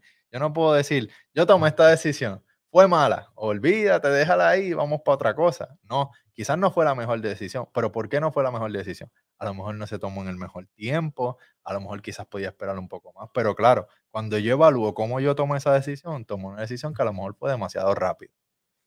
Pero hice ese proceso, o sea, yo fui a la, ¿verdad? la toma de decisión y decir, ok, ya quiere decir que cada vez que yo vaya a tomar una decisión en relación a esto, tengo que tomarme un poquitito más de tiempo. Sí, ya tú, sabes que es la que hay para poder tener un panorama más claro de lo que vaya a suceder. Antes de ya tú meterte al revolú, te estás escogiendo tu, estás escogiendo tus batallas. Ese, ese término, ese, ese, yo lo, yo Aquí me lo fallamos aplico, todos de Yo me lo aplico en inglés, pick up your battles. Porque exactamente eso. Hay batallas que tú no tienes que luchar. Simplemente no las luches. Aquí no, aquí fallamos en eso. Pescamos un montón de eso y lo vemos bien fácil en las redes. En las redes la gente se vuelve loca peleando y pierden horas peleando con alguien. Entonces perdiste un montón de tiempo peleando una, Literalmente que no va a quedar en nada. abstracto, que lo más probable el algoritmo va a ser y ya ido desapareció en 30 segundos. ya en 30 segundos eres nada más que comentarios en una base de datos allá por, Silicon Valley. Y, Literalmente. Literalmente suena, suena bien trivial, pero es así. Sí, hay que escoger nuestras batallas porque eh, perdemos mucho tiempo. Pero ya yo creo que nos desviamos un poco. Claro. Tengo dos cositas. Eh, háblame de la investigación, cómo tú llegaste a los resultados de, en fin, qué fue la de la, de, la, los resultados de la investigación que habías tenido en cuanto a la panadería, porque obviamente sabemos que está habiendo un descenso sobre compañías, específicamente en, pues, panadería. Pues dentro de esa línea, lo que yo, ¿verdad? La conclusión que yo llegué era que, ciertamente teníamos que tener una estrategia para poder eh, atacar ese problema. ¿Qué cosas yo identifiqué dentro de mi, de mi proyecto que eran necesarias para que eso no siguiera mermando o bajando desapareciendo?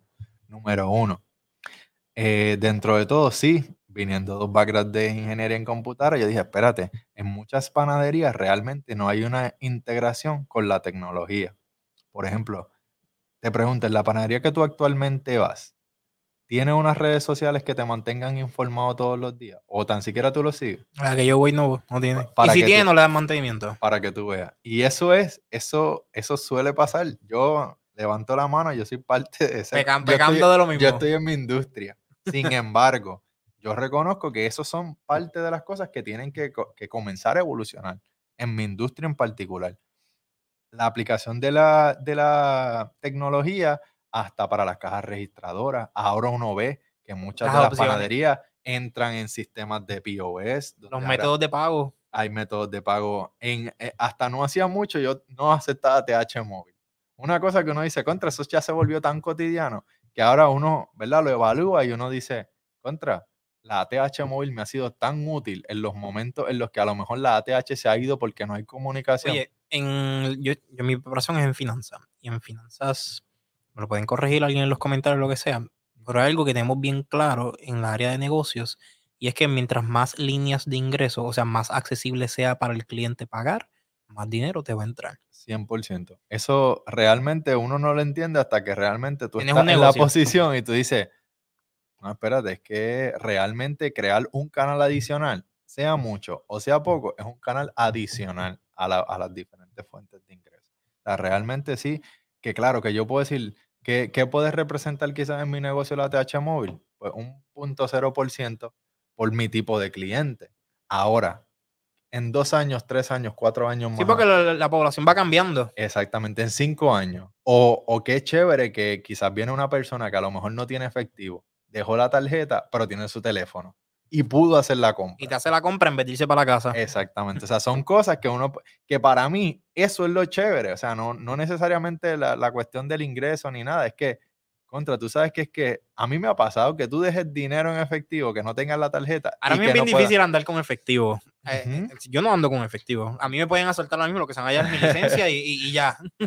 literalmente yo detesto andar con efectivo. O sea, y no es, y sí, quizás en casos de emergencia yo he visto que, es necesario, pero la realidad es que ya nuestra generación evolucionó y nosotros somos tarjeta, TH móvil, ese tipo de cosas. Inclusive nosotros somos fanáticos de todo lo que sea pago recurrente.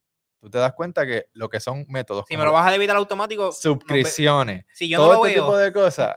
Eh, literalmente es más sencillo para que nosotros lo, lo apliquemos. Eh, pago del carro automático. Eh, porque realmente le dedicamos menos tiempo a tener ese estrés de, ay Dios mío, ¿cuándo es que me toca? Claro que uno tiene que ir depositando y haciéndolo, ¿verdad? Lo que le corresponde, pero en la mayoría de los casos nosotros, ¿verdad? Yo considero que lo hacemos de esa manera.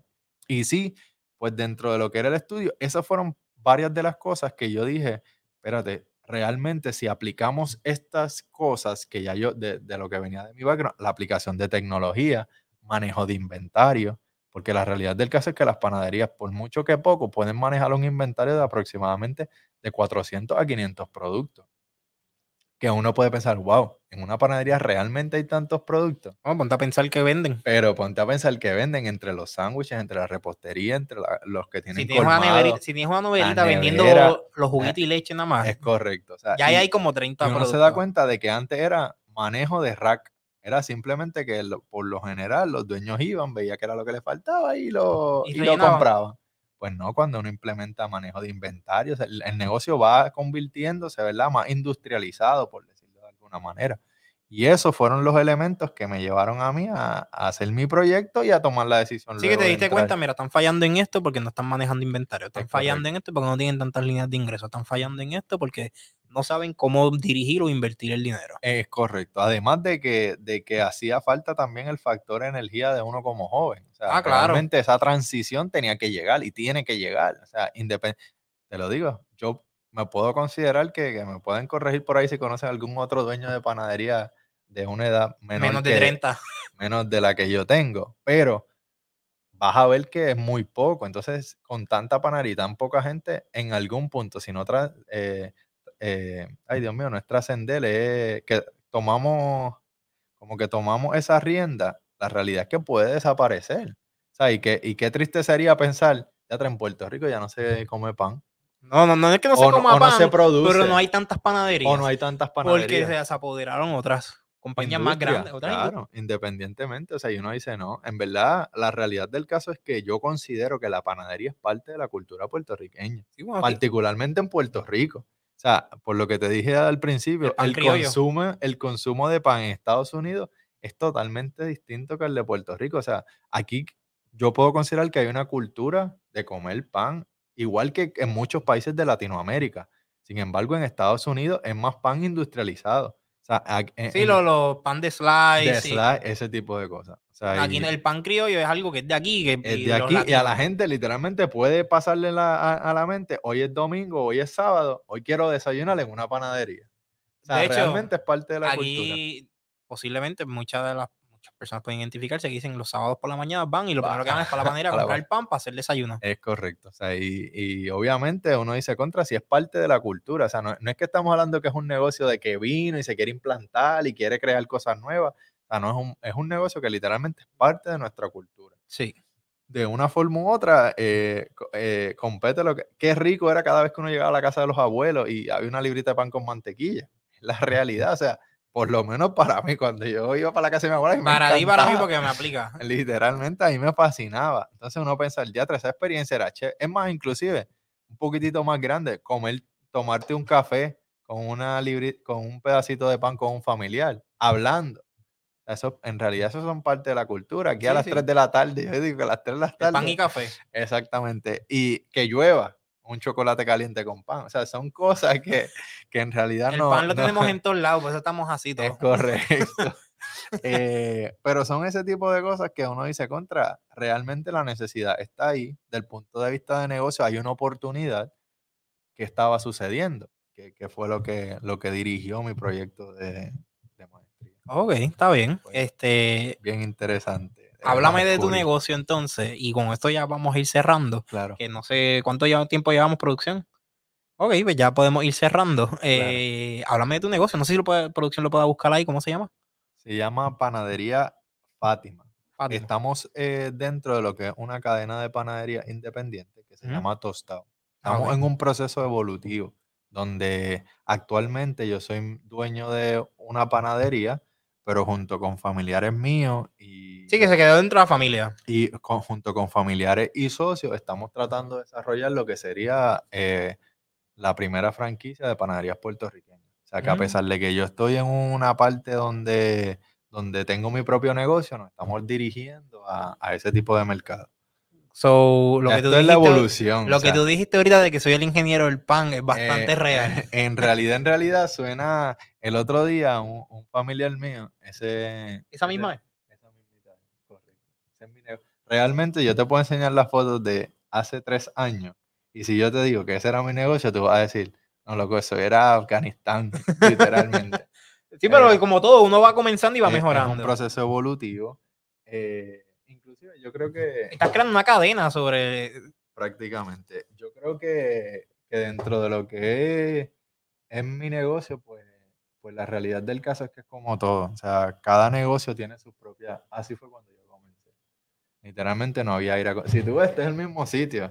Solamente que tiene una perspectiva distinta. Claro, claro. Le has dado un upgrade. Exactamente. Aquí no teníamos aire acondicionado. O sea, ahí las de, mucho tiempo. Y obviamente... Aquí tú aplicaste lo que tú dijiste. Tengo la idea, tengo la decisión, dame tomar la decisión. Hoy, hoy. Aunque no tenga todo perfecto, vamos a empezar. Es correcto. Y si, y si, y si hablamos de que fue loco yo haber dejado el ejército para entrar en el mundo de las panaderías y veo el panorama en el que yo estaba en el momento de tomar la decisión, o sea, no es que yo llegué, este es el negocio donde yo voy a comenzar la panadería, fue en la otra foto que yo dije, ah, vamos a empezar. En la, anterior, no era esta que está bien bonita. Exactamente. O sea, que cuando tú miras desde el punto de vista, el tipo está loco. O sea, que, que tú no vas a decir a mí que tú estás. Pero que haber mirado raro, eh, mm, yo Exactamente. No sé. Inclusive dentro de los procesos, cuando yo fui a adquirir la propiedad y todo, parte de los cuestionamientos hasta del banco eran como que, ¿qué hace una persona que es ingeniero metido en una panadería? Porque eso, ¿verdad? Son, ingeniero del pan, ¿tú entiendes? Son cosas que suelen pasar. Que claro, hoy en día uno mira para atrás y uno dice contra. En aquel momento la decisión pues no tenía la mayor de la claridad, pero luego de un tiempo uno Claro, porque no, nosotros fallamos también, y esto es más como puertorriqueño y quizás como, bueno, como puertorriqueño, fallamos en mirar a largo plazo. Estamos acostumbrados a mirar a corto plazo y que las cosas se resuelven de cuatro a cinco años. Por lo mismo de la gratificación instantánea. O sea, yo quería esto el día uno. Literalmente, desde el día uno que yo empecé, yo te puedo enseñar los dibujos de que yo quería esto.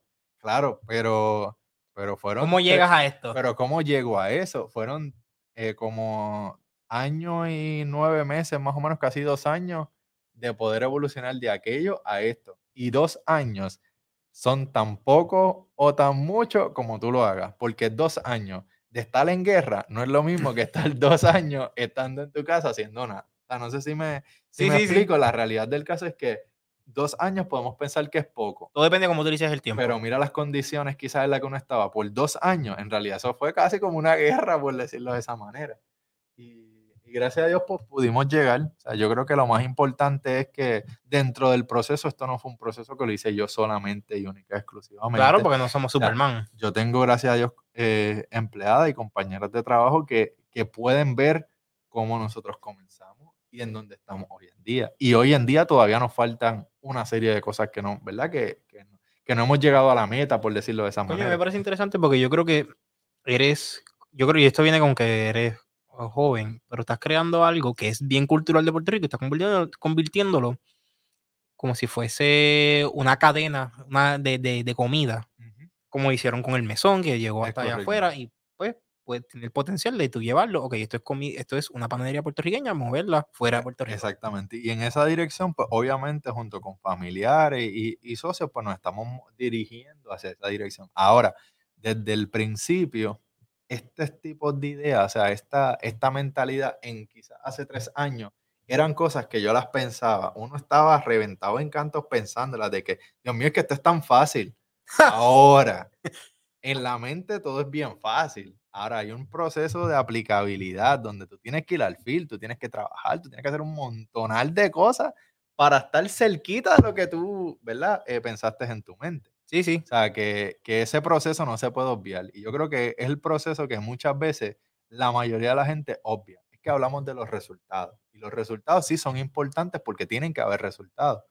Pero el proceso también es interesante. Pecamos, pecamos de mirar a largo plazo. Exactamente. Entonces no estamos, mirando, estamos mirando los pasos que tenemos que dar poco a poco. Exactamente. Y yo creo que para nosotros como jóvenes, ese, esa parte es bien importante también estudiar si tú tienes una persona que tú admiras, que tiene cosas que tú a lo mejor añoras o te gustaría tener, también mira qué pasos él tuvo que realizar para poder llegar a lo que él tiene. No solamente miremos qué es lo que las personas tienen. Coño, y aquí estoy cayendo otra vez lo que estábamos hablando, yo estaba hablando en el episodio anterior con la doctora María Igarty, pueden buscar el episodio, eh, y aquí fallamos, además de eso, en la consistencia. Entonces, cuando vamos a mirar las cosas ya de...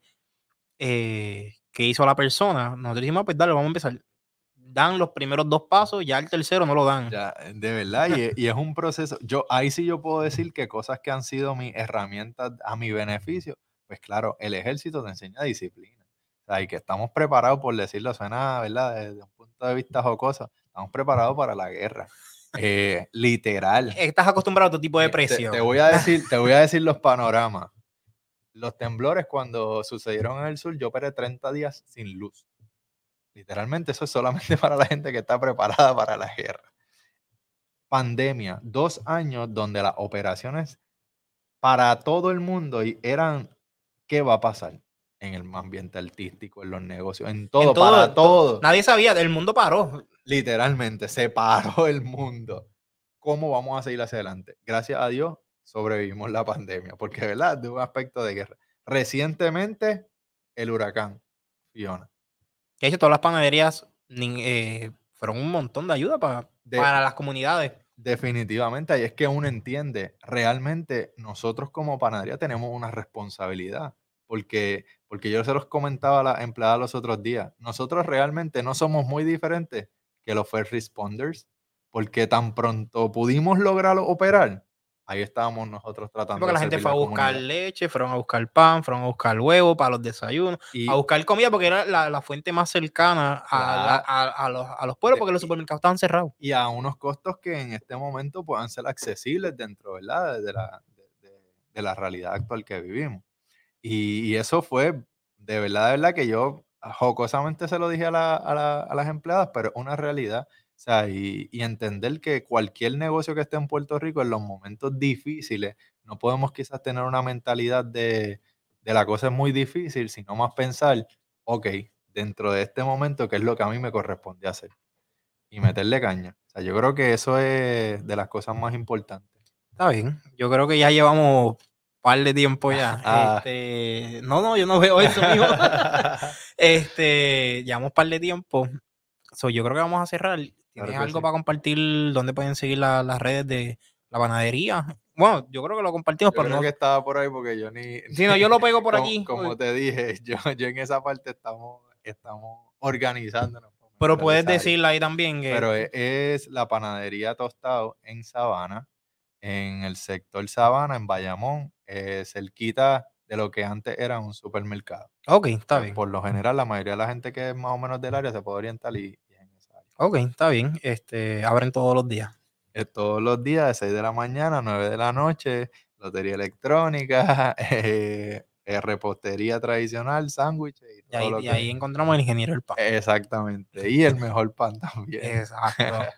este, pues nada, loco, ha sido un placer tenerte aquí. Eh, yo creo que podemos ir cerrando. Y nada, de verdad, espero volver a tenerte más adelante para tener otros proyectos a hablar, el que es la que hay. Claro. Porque yo creo que lo que tú estás haciendo, para mí está par de cabrón que tú puedas llevar lo que nosotros veíamos todo como el día a día, ir a la panadería, whatever, volverlo como esto, este, este no te lo quiero, no, te, lo quiero decir como si fuese un manual, pero volverlo, industrializarlo al punto que te puedes decir, mira, yo quiero montar uno en, qué sé yo, en Costa Rica. Claro, definitivamente. yo creo que todos los negocios de alguna forma u otra pueden evolucionar y pueden convertirse en lo que, en lo que hoy en día es un, ¿verdad? Lo que podemos considerar un modelo tradicional, porque la franquicia hoy día, de verdad que se puede considerar como que un negocio tradicional. Sí. En el sentido de que ya hay un camino recorrido hay un camino recorrido y, para muchas cosas no tengo que inventar, solamente adaptarme. Ya la rueda está hecha. Exactamente. Pero nada, ya aquí con esto terminamos. Eh, nada, hasta la próxima. Buena gente, si estás viendo esto, significa que se acabó el episodio y paso a recordarles que pueden venir aquí a probar sus proyectos, programas o cualquier idea que tengan para crear un podcast al estudio de Aim2 Studios con el numerito que está en pantalla. Y para que salgan ahí del cuarto, donde sea que estén grabando, si no tienen luz, están teniendo dificultades, pues aquí les proveen el servicio y pueden ya tener algo de calidad para su público. Son nada, gente, aquí estamos en M2 Studios, el numerito en pantalla.